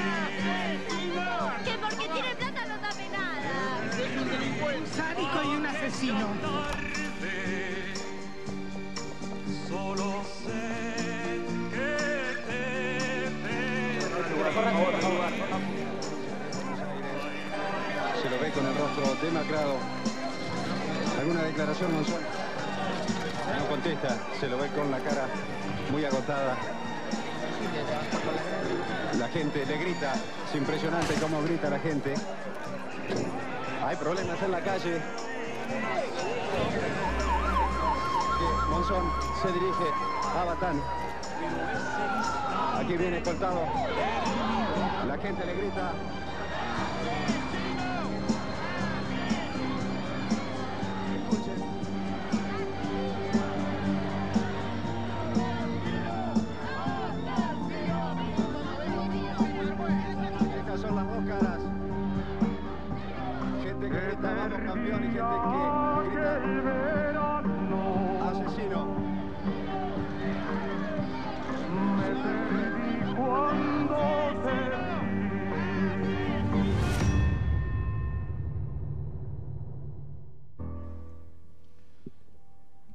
Verdad que es impecable uno Sí. escuchándolo, revivís las imágenes. Sí, sí, es maravilloso. hecho- Y hay un jovencísimo Rigoli Sí. que estaba ahí transmitiendo, que después hemos visto, están todos jovencísimos, Están porque todos. también tenemos una nota que le hacen cuando él después lo trasladan a Santa Fe, que también se le hace a Andino, que Andino es una criatura. Que eh, el- creo que es en los reportajes que, que arma Space. Sí. No me acuerdo si lo vi ahí. Sí, un ahí reportaje está. andino. Ahí está. Que él habla de la familiaridad que tenía con Monzón por Sí, el padre. claro. Y que en medio de un traslado, Monzón le manda saludos Sí, sí, sí, es una locura. Es al, una al locura. pollo andino. Sí, y aparte como todo se termina, después no le vamos a spoiler la serie con la vida real, pero bueno, lo cierto es que a él lo terminan trasladando a Santa Fe por la amistad que él tenía con Reutemann. Sí. Reutemann que fue otra vez un gran corredor de autos en esta época donde decimos lo mismo, que los deportes, al haber tan pocos canales, los deportes eran como una de las cosas que unían a toda la gente, entonces toda la gente así como miraba el boxeo, miraba las carreras, Reutemann después su vida termina tomando otro camino, termina siendo gobernador de Santa Fe y ahí es donde él pide que lo trasladen a Santa Fe para estar cerca de su familia de Pelusa, que básicamente Sí. seguía estando ahí para poder verla, así que miren cómo los caminos del deporte se terminan entrecruzando en lugares que nada que ver y terminan encontrando la muerte en justamente en, estas Fe. visitas para ir a ver a, a la exmujer, a la madre de su hija, este justamente por, por estas locuras. Yo lo pensaba, digo, que el traslado se lo haya dado un deportista, es, es una locura todo. Es una Una locura. locura y que estaba cumpliendo cuatro años, cinco años. Y ya salía en libertad. Ya salía, sí, ya salía, ya salía. Este, y después van a, después que también él termina teniendo el accidente porque estaba escuchando un partido. Sí. Porque la- el que iba atrás le dice pone el partido, él pone la radio, pone el partido, en el momento se distrae cuando está poniendo la radio y ahí es donde ellos se terminan golpeando y él palo. se termina muriendo justamente porque no tenía el cinturón. Pero si no, si él se hubiera puesto el cinturón, posiblemente no se Sí. hubiera muerto. Así que son todos una, Son todos to- una- todo demasiado, sí, demasiado es, destino, es destino final, es No, destino favor. final, versión argentina.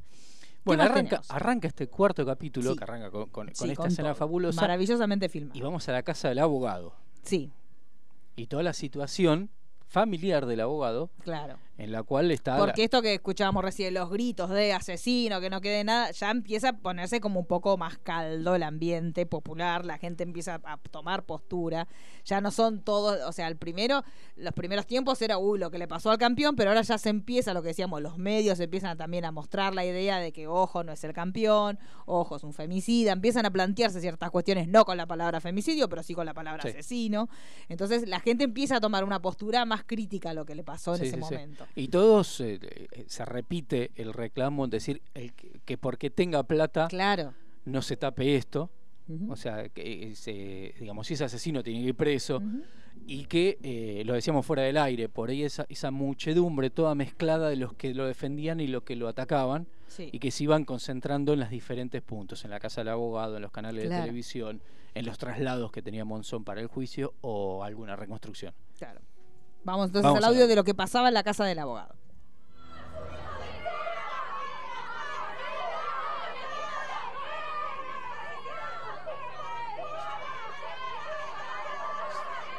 Esto es un desastre, Roberto. ¿Qué quieres que haga? No sé, algo, cualquier cosa. No podemos vivir así. ¿Vivir cómo, querida? Nada, mamá, le hablo a Roberto. ¿Cómo, nena? No entiendo para qué tenías que agarrar este caso en este momento. ¿Por qué no vas a trabajar vos entonces?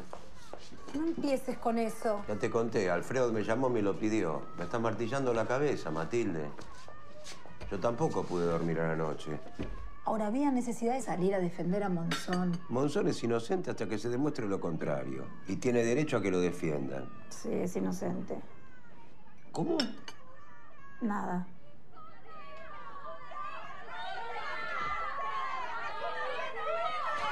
Mamá, ¿qué haces? Vení para acá. Vení para acá. ¿Son tus admiradoras, Robertito? Sí. Te quedas acá. ¿Estamos?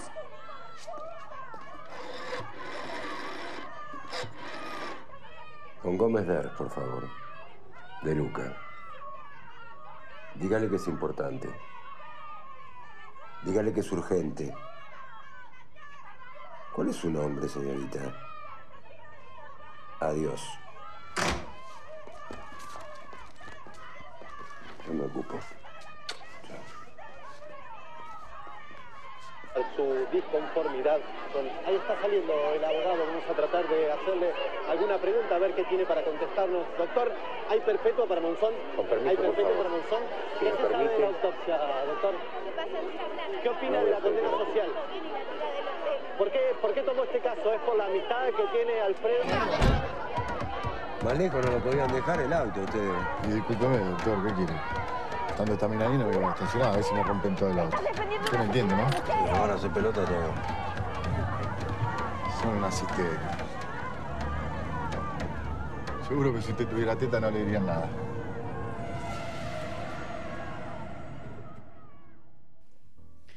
Esa última frase tan Sí. linda. Sí, sí, que es lo que él después termina buscando. Una, una, claro, una chica que fuera lo suficientemente atractiva. Cuando él empieza a hacer como esta especie de casting de las abogadas, dice, bueno, buscame, hay una que está súper calificada, pero dice, pero tiene cara de preceptora. Sí. Si a mí no me sirve que sí. Entonces tratan de buscar una abogada que sea agradable, como para que también esto tenga que ver con que la gente empatice con la abogada. Claro. Por algo está defendiendo a Monzón. Claro, porque también él, eh, al ser un abogado, un hombre defendiendo un hombre, es como que hay un montón de cuestiones que dan más, a- que la gente se ponga más en contra todavía. Y ella empieza a notar que la opinión pública se está posicionando fuertemente en contra de Monzón. Entonces tienen que tratar de entrarle por otro lugar. Y acá vemos eh, la autopsia de, de Sí. Alicia, que fuertísima la escena. Fuertísima. Muy bien y hecha. es- y muy bien hecha. Muy bien hecha, impecablemente muy hecha. bien hecha, muy bien hecha, que este también, eh, si los que les interesa verlo, este están los expedientes de Rafo, que fue uno de los peritos que tuvo que ver, donde están las fotos de cómo se hizo y todo lo que tiene que ver con el famoso, este músculo famoso del cuello, que fue toda la polémica que vino después, que también alguna al día de hoy, la abogada de él lo sigue sosteniendo, que supuestamente este músculo que hay en el cuello tiene que ver con el hecho de que él la haya asfixiado y ella haya caído ya muerta o por lo menos inconsciente, que por eso no tiene la, la posición defensiva de cuando vos te caes que pones las manos para frenarte. O sea, Entonces, desde, que, desde que cayó muerta o inconsciente. claro. por lo pronto no, no, cayó consciente seguro. Seguro. O sea, sea muerta o estado en un... En el programa Intrusos eh, había estado, no me acuerdo si uno de los abogados, un fiscal, un periodista, no recuerdo periodista, quién, un periodista fue, periodista. ahí está, gracias, que empieza a hablar del traslado y dice, el traslado tardaba tantas horas, tardó el doble. Claro. O sea, hubo una parada en el medio en un hospital recomendado por alguien que no voy a decir porque está muerto Claro. y que Jorge Rial lo menciona, Olmedo, Sí, Olmedo. Eh, donde supuestamente se donde se extrajo esto. Después la abogada de él se comunicó y dijo que en realidad sí, ese músculo se extrajo, pero que ese músculo se extrajo para analizarlo. Eso es lo que dice la abogada de él. La realidad es que en el cuerpo no estaba ese músculo. Sí. Puede ser o que lo, lo- que lo extrajeron justamente para analizarlo aparte o que lo sacaron porque justamente era una prueba que demostraba que ella había caído inconsciente. Pero bueno, lo cierto es que si lo quieren buscar, búsquenlo. El, el perito llamaba Rafo, él tenía Sí. un blog y justamente ahí Está están todo ahí. todas las constancias de, de cómo fue en, llevado en otro programa, no sé si lo comentamos en el programa anterior, pero Luis Ventura, compañero Sí. Jorge Rial, eh, que han trabajado juntos mucho tiempo, Sí. él dice, yo vi la filmación de la autopsia, yo escuché lo que decían los médicos mientras hacían la autopsia Claro. y que las marcas de la mano de Monzón estaban ya desde el lado de adentro del Claro. cuello, o sea, tan fuerte que apretó. que el tipo había apretado tan fuerte que aparte recordemos que la contextura física de él y la contextura física de ella, entonces era obvio que si el tipo la había agarrado así, con, era obvio que la, la había dejado mínimamente inconsciente. Sí. Pero bueno, lo cierto es que acá vemos esto que también tiene que ver con que cambia todo, esta cuestión que hasta ahora no nos adentramos demasiado, de hasta qué punto se manipuló la, si- el- el- la escena del crimen al momento que llega este, la policía, hasta qué punto las cosas eran tal cual como nosotros la vimos o esa foto de ese momento. Yo creo que el- la serie cuando llegue al tema del juicio, si lo hace al estilo Petrocelli, nuestra generación lo va a entender, va a ser una locura. Sí, sí, si sí, lo hacen de ese estilo y ese de que, que o cada vez que para lo- declaren los demás ahora que lo hagan como el caso de O.J. Simpson. por ejemplo, También. Que en realidad en el caso de O.J. Simpson vos veías la serie y no veías en sí el hecho. El hecho no lo viste nunca. O sea, la serie estaba basada justamente en el proceso.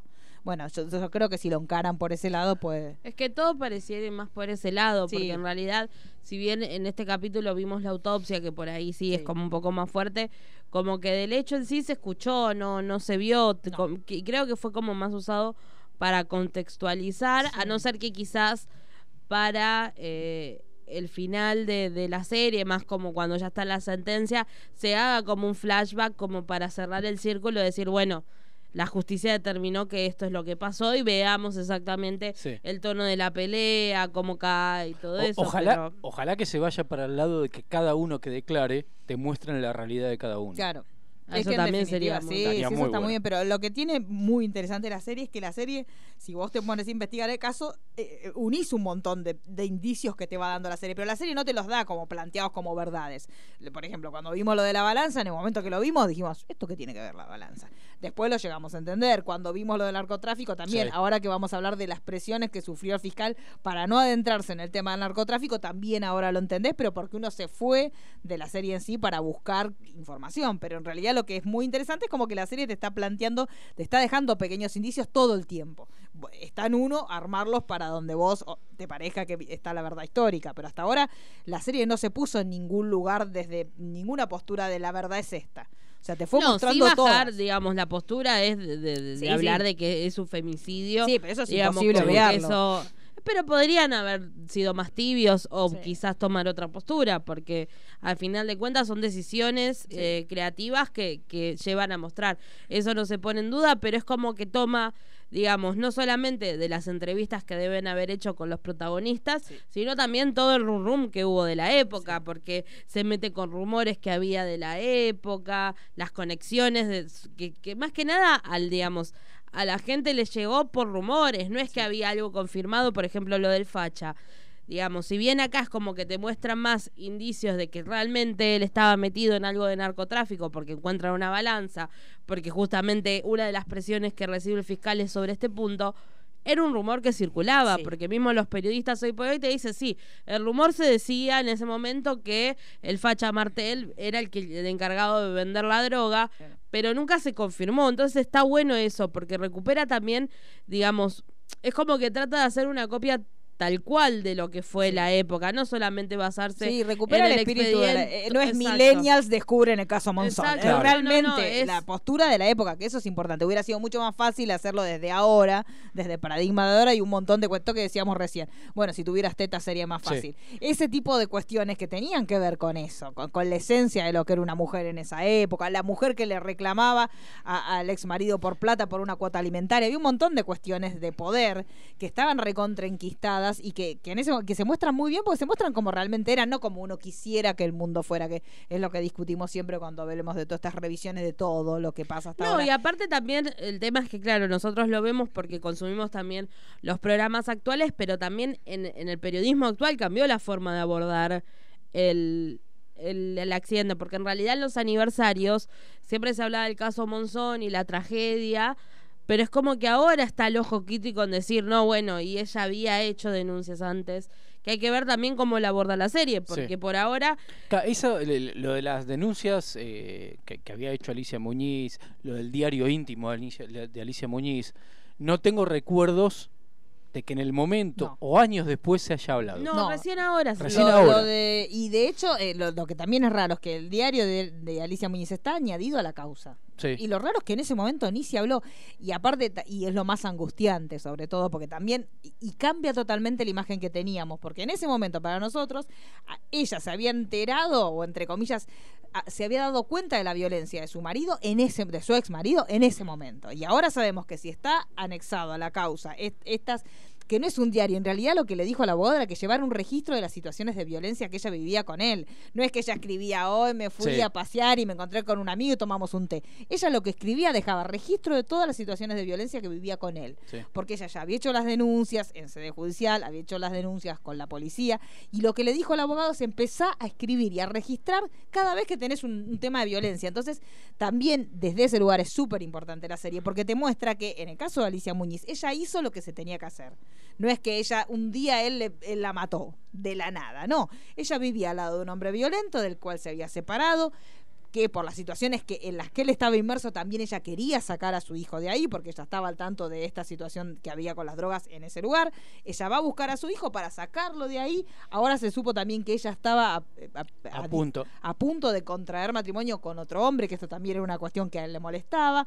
Entonces ella fue a sacar a su hijo de ahí y hizo todo lo que se tenía que hacer. Porque siempre se habla de, bueno, pero ¿por qué no denunció? Bueno, pero ¿por qué no lo dijo? Bueno, no, sí, denunció, estaba asesorada desde antes por un abogado para hacer todo lo que, lo que correspondía y aún así no pudo evitar, por eso siempre decimos, frente a los primeros signos de violencia, chau, te fuiste, te reservaste. No, no hay que creer ni en segundas oportunidades, ni en que fue una mano larga, no, la realidad es esta, no hay que dar segundas oportunidades a una persona violenta, porque aún Sí, no, que por tengas lo que tengas. circuló por redes durante mucho Claro. tiempo, si duele, rajá, porque Claro, el amor no duele. Sí. Pero lo que tiene es que aparte el, el caso de Alicia Muñiz es que lamentablemente es un, un reflejo que se sigue dando en la actualidad, digamos.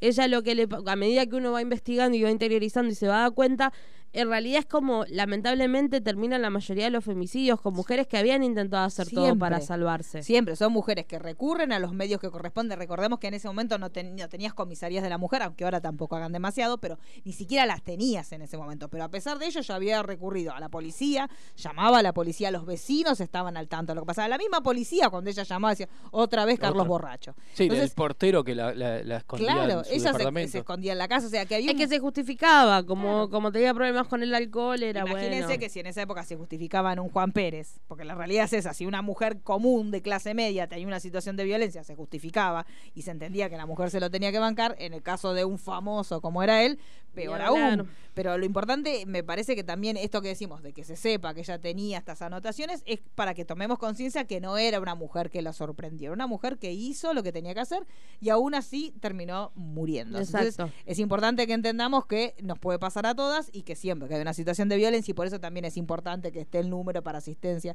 a las víctimas de violencia porque es algo que nos pasa a todos. En Sí, sí, porque ámbito. si bien está ficcionalizado es un caso real y lamentablemente lo que decimos siempre y sobre todo cuando hablamos de estos temas es lamentablemente la realidad de mucha gente. Entonces también está buenísimo que desde las ficciones y desde distintas producciones se esté como si bien esto termina de una manera trágica, se esté facilitando Sí. los números de denuncia, se esté mostrando también esta parte. Pues yo creo que la serie, si bien en su momento no se supo, yo creo que la serie sí va a mostrar como el costado más violento y todo lo que Alicia intentó eh, hacer para poder eh, salvarse. Entonces está bueno porque eso que si una mujer pudo en cierta manera enfrentarse al ídolo, una lo puede hacer con un Juan Sí, Pérez. sí. Y también otra cosa que es importante, este tema de que ella iba por la cuota alimentaria, que él no se la daba, también esto es otra forma de violencia. O sea, no solamente la violencia eran las piñas o los golpes o, o lo que sea, sino también el hecho de que él haya dicho, bueno, no, vos venís acá si querés que yo te pague la cuota alimentaria, también era una forma de violencia que él tenía. Sí, otro de lo que dicen es que no tanto fue por la cuota, sino que fue porque sabía la cantidad de droga que estaba circulando en esa casa y que como que ella le había dicho que lo traiga y no, si vos No, querés venía llevártelo, venía a buscarlo. Claro, y aparte, aparentemente ella también le iba a pedir una autorización para sacar del país al hijo. Por, Sí, por porque recordemos que la modelo es uruguaya. Sí. Claro. Era uruguaya, se iba a casar con supuestamente que no se sabe quién era, pero supuestamente se iba a casar con alguien, por eso ella estaba como muy contenta y le iba a pedir como la autorización para poder sacar al hijo, este para llevarlo justamente a este casamiento que ella iba a tener. Si, si ustedes quieren investigar de, de- de datos del momento, de diarios y de un montón de cosas, eh, la página de Facebook, en memoria de Alicia Muñiz, Sí. ahí hay mucho material, Muchísimo tanto de material. época como reciente. Sí, sí, sí, muchísimo material y, nos, y todas las entrevistas que nosotros ahora le estamos nombrando que vimos en este último tiempo están todas Están ahí. todas Ellos ahí. la van subiendo todos los días a medida que van pasando, este, la van subiendo y justamente de ahí también sacamos los extractos que están en el expediente de este registro Sí. de todos los hechos violentos que tenía Monzón para con Alicia. Eh, bueno, siguiente audio. Sí. Ya me... Ya tenemos el aprieta al fiscal, porque fiscal, esta cuestión de que el fiscal también quería empezar a escarbar un poquito más, no solo con el tema de Alicia, sino también con el tema de narcotráfico, iba a tener una incidencia con esa zona. Recordemos que Mar del Plata es una zona turística, entonces también lo- los poderes que ya estaban instaurados era como si, pará, vas a, en serio vas a pudrirla a este nivel, vas a mostrar que acá hay una red de narcotráfico, esto que todo el mundo lo sabía, pero nadie lo hacía, lo blanqueaba. Bueno, justamente este fiscal tiene las primeras presiones en cuanto a otros temas subyacentes a la causa principal. Y que a partir de, esta, de este caso, es lo que más o menos dicen la mayoría, que ahí es donde se termina eh, Mar del Plata como eh, evento teatral y evento del jet set y un montón de cosas. Sí, y ahí es donde se empieza se empieza a, a- a ir para Córdoba y Sí, a Villa Carlos a Paz, a Villa otros Carlos lugares, a porque otros ya lugares. es como que. Y después con lo que de Olmedo ya la terminó de está. reventar. sí. Las contusiones ocasionadas por la caída podrían ser causales de la muerte. Como verás, son muchas las lesiones, es un informe poco concluyente. ¿Ya le tomaron declaración a la mujer del casero? No es la mujer, pero sí. Declaró más o menos lo mismo que Gentile. Les creo que no vieron el momento de la muerte de Muniz, pero no es creíble que no se hayan despertado con los ruidos y los gritos. ¿Qué parte del informe no resulta concluyente, País? Ahí dice claramente que los golpes de la caída le ocasionaron la muerte, ¿no? No, lo que dice es que podrían haber sido causales de la muerte. El uso del condicional es lo que me hace dudar. También habla de un estrangulamiento y no es claro sobre si la muerte se produjo antes o después de la caída. Y sobre todo si la caída fue accidental o intencional. También hay varias incógnitas rodeando el caso que habría que revelar primero, como por ejemplo, qué sucedía en esa casa antes del hecho. Entiendo su función.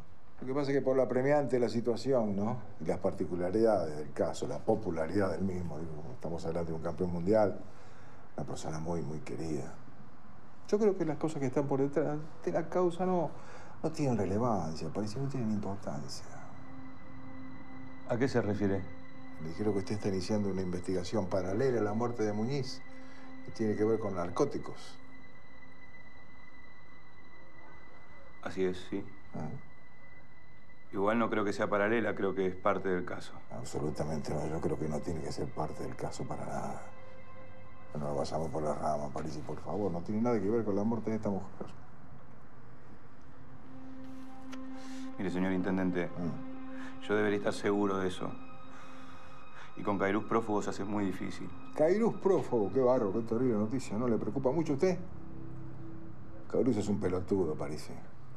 A ver, el tema de las drogas no es bueno para esta ciudad, y menos en temporada. Es un balneario familiar. Se le sugiero que se aboque al tema Muñiz. Es lo único que usted tiene que investigar. Estamos. Oh. Me tengo que ir.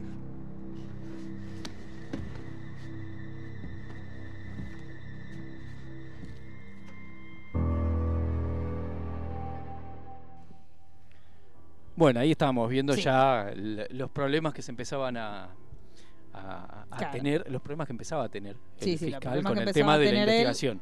Claro, lo que decimos siempre, es esta cuestión del fiscal, que supuestamente es la figura del Estado acusatoria y la que tiene que llevar adelante la acción, más allá de el abogado de, de la parte que acusa. Pero bueno, esta cuestión de que él se empieza a- cruzar con los verdaderos problemas, que tenían que ver con los intereses de, de ese lugar, que era un centro turístico muy importante para los que nos escuchan desde México, era un centro turístico uno de los más importantes que tiene Argentina. Sí, hasta el momento, Este, sí. y más eh, para la clase media, porque por ahí Argentina también tiene lugares muy lindos en el sur, pero que no son de acceso a la clase media. La clase media argentina en esa época veraneaba en Mar del En Mar del Plata. Plata. Y Era. todos los espectáculos o todos los programas de televisión que uno veía se, Se llevaban con una obra a Mar del Plata. Entonces era un gran centro turístico. Entonces ellos también tenían que cuidar eso. Entonces es donde empiezan las primeras presiones este, que tienen que ver con los medios, con este, el- este el, el intendente de Mar del Plata que dice, bueno, vamos No, a no se arruines el negocio. Claro, no se arruines el negocio, pero bueno.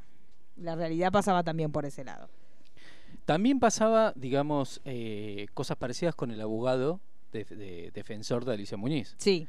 Que se entrevistaba también con uno de los jueces. Claro. El juez que arranca en el primer capítulo de una forma desprolija en la escena del, ci- de- Sí. del crimen, agarrando un cenicero de cualquier Sí, lado. fumando, sí, fumando. también en esas épocas se fumaba los aviones, era cualquier una lado. locura.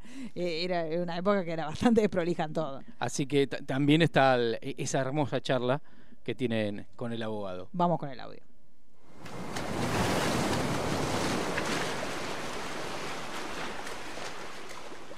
Si en algo estábamos de acuerdo usted y yo, era en que no íbamos a agitar a la opinión pública.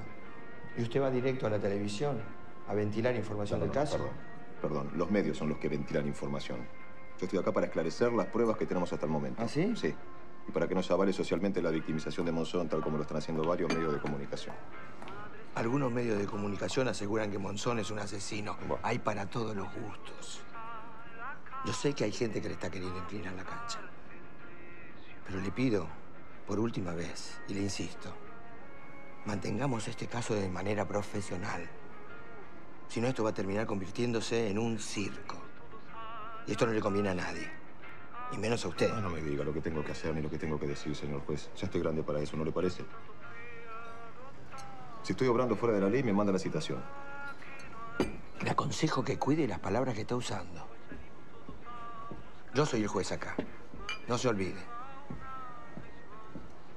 Muy bien.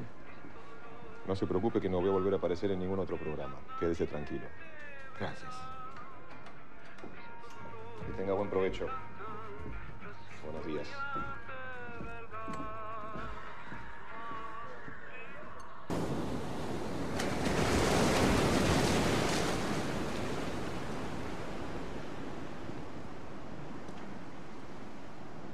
¿Problemas para dormir? Un poco. Yo también. Pero a veces el mar ayuda, ¿no? Ayer hicieron la autopsia. Hoy deberían estar los resultados preliminares. Por lo menos el fiscal va a tener algo. Y si el informe favorece a mi estrategia, podría llegar a darte la exclusiva. ¿Qué me decís? ¿A cambio de qué? De que cuides los intereses de mi cliente. Al fin y al cabo, como el mar, ¿no? Pensarlo así. Después de esta exclusiva vas a dormir más tranquilo. ¿No?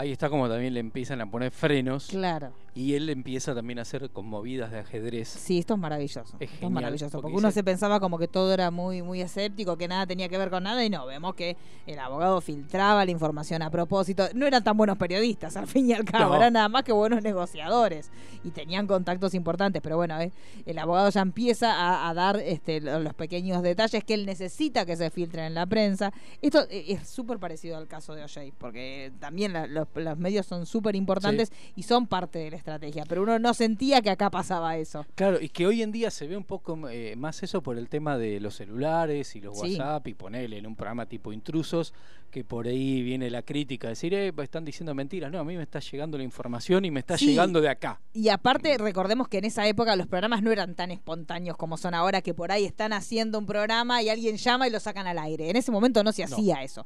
Los programas tenían un cronograma que ya estaba todo pa- pactado desde antes. O sea que en ese momento, si también vos querías incurrir o aparecer en un programa, lo tenías que arreglar de antes. Sí. Y arreglabas una entrevista o le pasabas una información del expediente para que la leyeran en el momento. Pero no se solía usar esto que sí pasa ahora, que alguien está desde la casa mirando un programa y se llamo. Llamo para contestar, que fue lo que pasó con la abogada de Monzón, que escuchó que decían un montón de cosas y dijo llamo. Y llamó recontra enojada y la sacaron al aire y a ellos les terminó rindiendo más que si lo hubieran Exacto. pactado.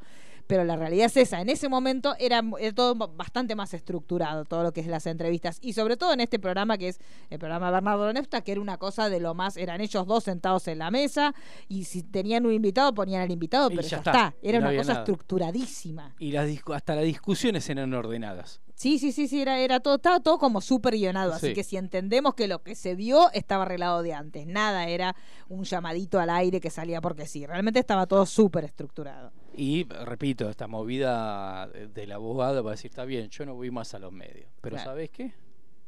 Van a ir ellos. Claro. Y decís, esto no me vas a callar. Claro, no, no me vas a callar. Y, que la realidad era esa, si los medios realmente le interesaba, llegaban a la información, Sí. se podía llegar a la información.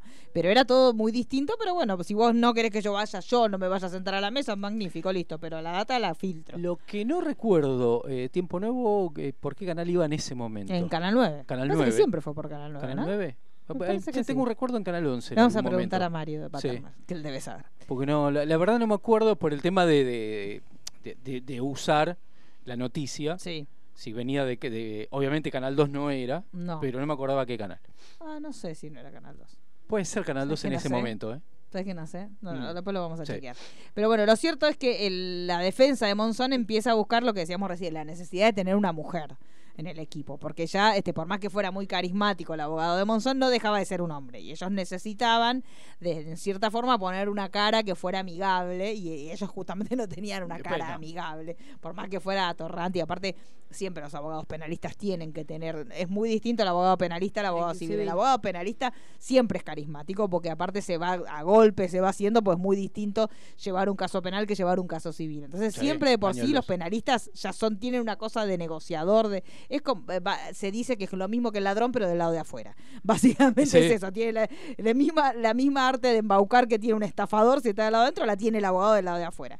Entonces, eh, lo vemos en el caso del personaje de Garzón, que está muy bien, muy bien hecho. Tiene esta cuestión de pillo, de tipo pillo, que maneja todas las situaciones. Sí, Por y eso, la importancia también de vender a, a través de los medios, Sí. porque en parte también el rol de conseguir una abogada mujeres como para tener una cara que hable y, y- y pueda como darle como un halo de inocencia Claro. a, a Monzón. Claro, y e- empatizar con el que lo está criticando. Claro, pero también lo que pasa que, que lo pasa con las abogadas mujeres que también la- el abogado hombre nadie dice mucho sobre cómo está vestido, si, cómo se arregla, pero con la, la abogada mujer eh, ahí sí se- la gente se fija mucho más. Que si eso es lo vimos empática mucho con en, Marcia. en, en No Shade. En OJ, con Marcia Clark, que en un momento se le ocurre hacer una cosa tan estúpida como cambiarse el pelo, y la gente es una locura y la empiezan a, la empiezan a burlarse de ella por los Sí, aparte que le se filtraron las fotos de, de, de- Claro. de no sé a dónde se había ido un yate, sí, sí. eh, detalles de su divorcio. Sí, hay un montón de cuestiones que a ella la castigaron muchísimo. Entonces, acá ellos también tratan de buscar una mujer y tratan de buscar una mujer que sea linda. Entonces, las, las primeras entrevistas tienen entrevistas con mujeres súper capaces, pero que es justamente esta mujer que había hecho un, un doctorado acá, un doctorado allá, pero tenía una cara muy rígida. Sí. Entonces, yo no necesito, lo que dice justamente el doctor de Lucas, yo necesito a alguien que tenga cara de buena, porque necesito que lo defienda él, una mujer que tenga cara de buena. Y aparece justamente el personaje de Florencia Raggi, que medio que ella le comenta que dejó de trabajar porque se casó, que es lo que pasaba en esa época. Las mujeres se casaban y dejaban de trabajar para criar a sus hijos, también porque los sueldos eran mejores y con un sueldo se podía vivir. Este, y él medio que le hace un chiste como para y dice, bueno, y después te dejó por otra y ella pone una cara de, sí, me dejó por otra. una cara como el peor chiste que pudiste haber hecho. Bueno, fue un chiste. si él se quiere matar porque, bueno, esta cosa que decimos de lo atorrante, lo Sí. pícaro que tiene el abogado cuando penalista. Este, cuando le hace ese chiste, bueno, y justamente tratan de, queda esta, esta chica porque tiene esto que ellos buscaban, que sea una cara agradable, que sea una cara hasta inocentona, amigable, que sea la que lleva adelante la defensa de Monzón. Entonces queda, queda ella. ¿Tenemos audio? El audio, de la sí, sí, entrevista? Permiso. Adelante. Gracias. Gracias.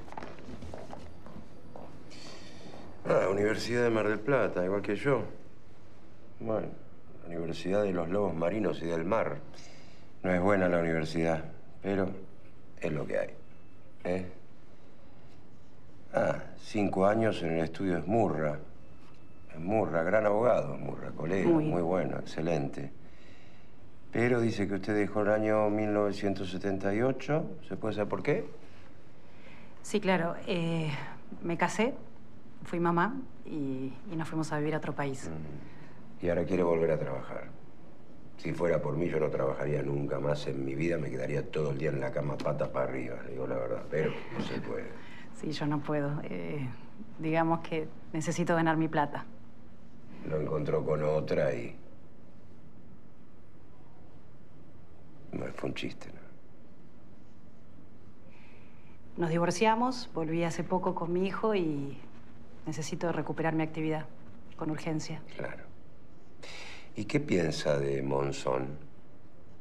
Eh, bueno, no sé, no, no conozco el caso como para opinar. Eh, lo que sí me da mucha pena es el hijito, más chiquito. Se quedó sin mamá y ahora con todo este lío, de alguna manera tampoco está con el papá. Él me da mucha pena. A mí también.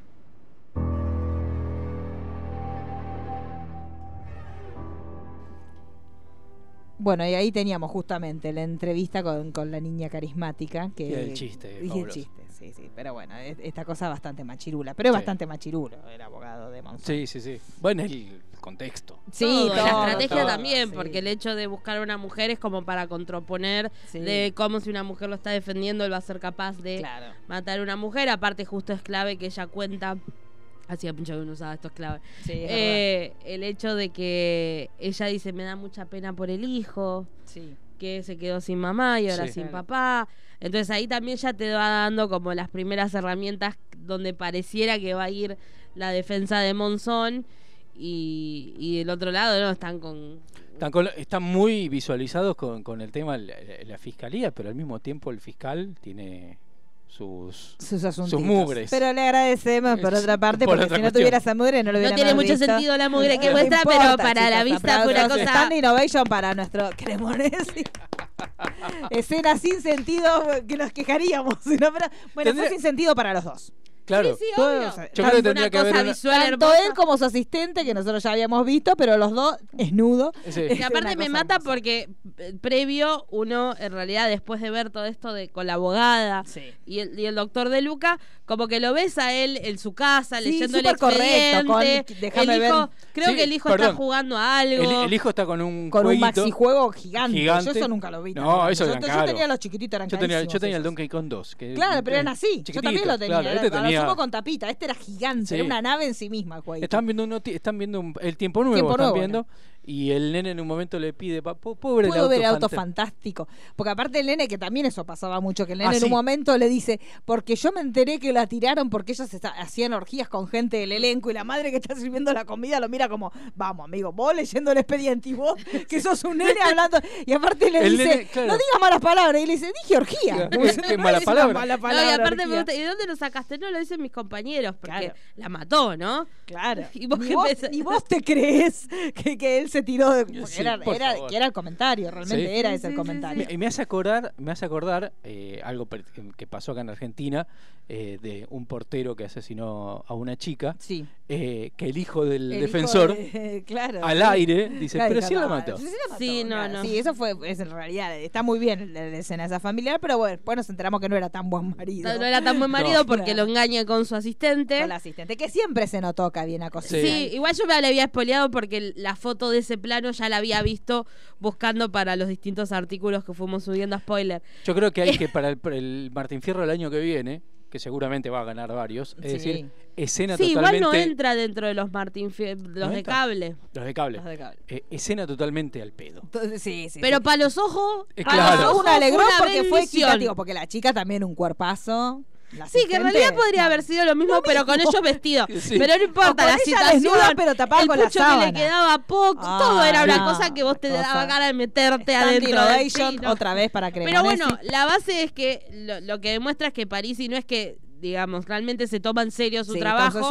Y él, en realidad, ya lo vimos durante todo el episodio, que él le hacía ruido. Hay que llevarse el expediente al telo, chicos, dejémonos de joder. Y la foto. la-. Igual no sé si es el te, debe O ser la casa de ella. Sí, igual y hay la- que llevar, te vas a encontrar en un furtivo y te vas con el Y- expediente. pero no hay varias copias del expediente. Sí, pero igual. capaz que la Ah, piba ya tenía, ya no tuvo que tenía. Pero transportar. igual después de eso quedate un Claro, y rato. no solamente fumándose el pucho, con lo cual buah, fue hace recién. Ya está. Estaba con Es el que pucho para debe ser como el Claro. cafecito, ¿viste? Vos en la Claro, oficina sí. te to- Sí. Y bueno, ellos hacen Claro, Claro, y aparte uno rapidito el, laburo. no solamente el expediente, sino toda la galería de fotos. Toda la, claro, muy lindo. Claro, Muy, Y muy él, ahí, como si nunca se hubiera dado cuenta que ella tenía mano.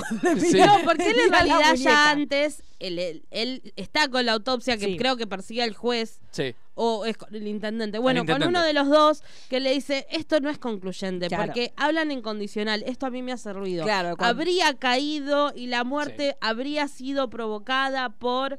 Claro. Y a él ya eso le hace ruido. Entonces, cuando empieza a ver la foto, que eso es muy de. de lo- nos- uno está acostumbrado de verlo nosotros. de todas las series extranjeras. Es más, no sé si es esa medio un frase- secreto de, los, de sus Sí. ojos, ¿viste? Como. Sí, sí. Y no sé si esa frase linkea a los titulares también. Sí. Porque los titulares de esa época era habría muerto, habría Claro, caído. porque realmente no había una certeza, pero cuando hay duda sobre algo vos no lo podés atribuir, ese Sí. es el tema. Entonces, tenés que usar el condicional. claro, como tenés que usar el...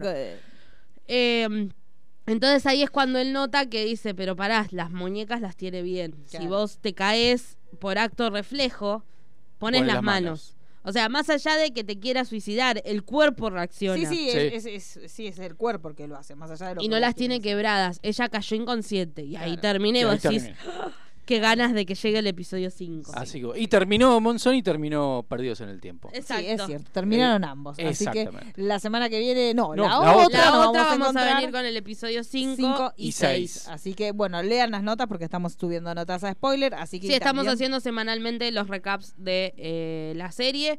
La dan los lunes por Canal Space a Sí. las 22 horas, pero chequeen porque la nueve al repetir la misma semana tanto Space Sí. como eh, TNT. Ujú. Y para los que eh, tengan Cablevisión Flow dentro de Argentina, eh, lo tienen eh, disponible para ver on demand una vez que es estrenado. Sí, igualmente ahora nosotros abajito del flyer que subimos le vamos a poner los días de repetición que tiene la serie para que Chao. les quede, por si no lo pueden ver en el momento que se transmite, lo pueden ver después. cuando Sí, pueda. y acuérdense que después de cada capítulo están estos mini especiales Sí.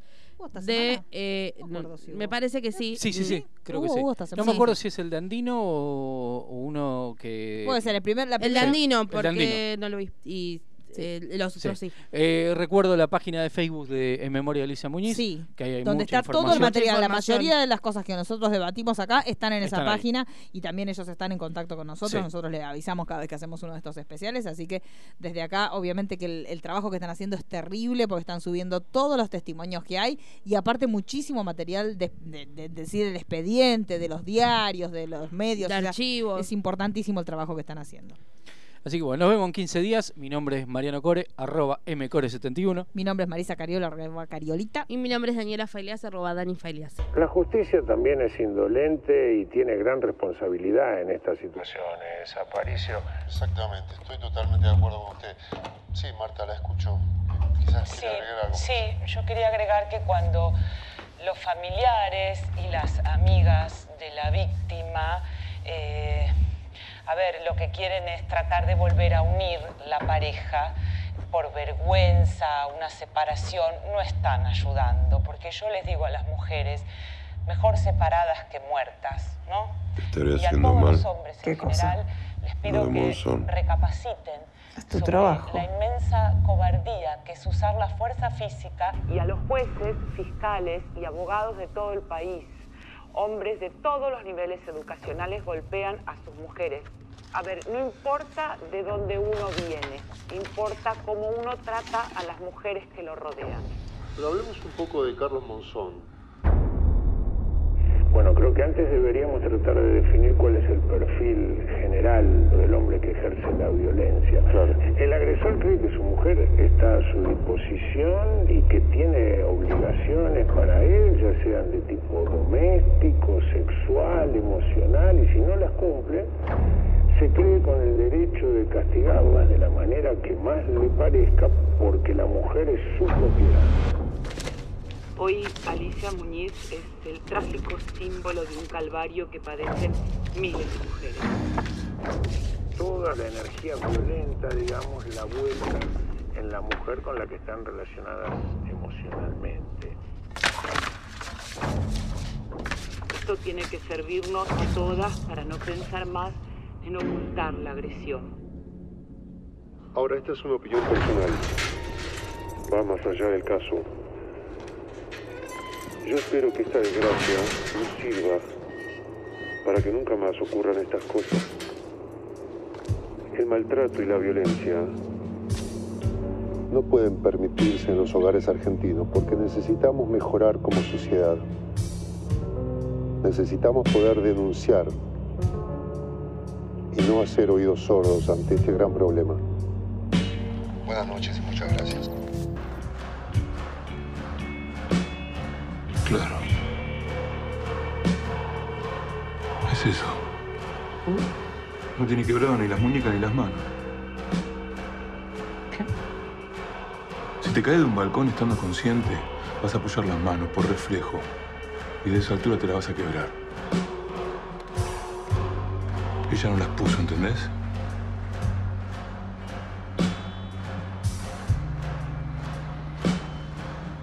Alicia Muñiz la tiraron del balcón cuando ya estaba muerta.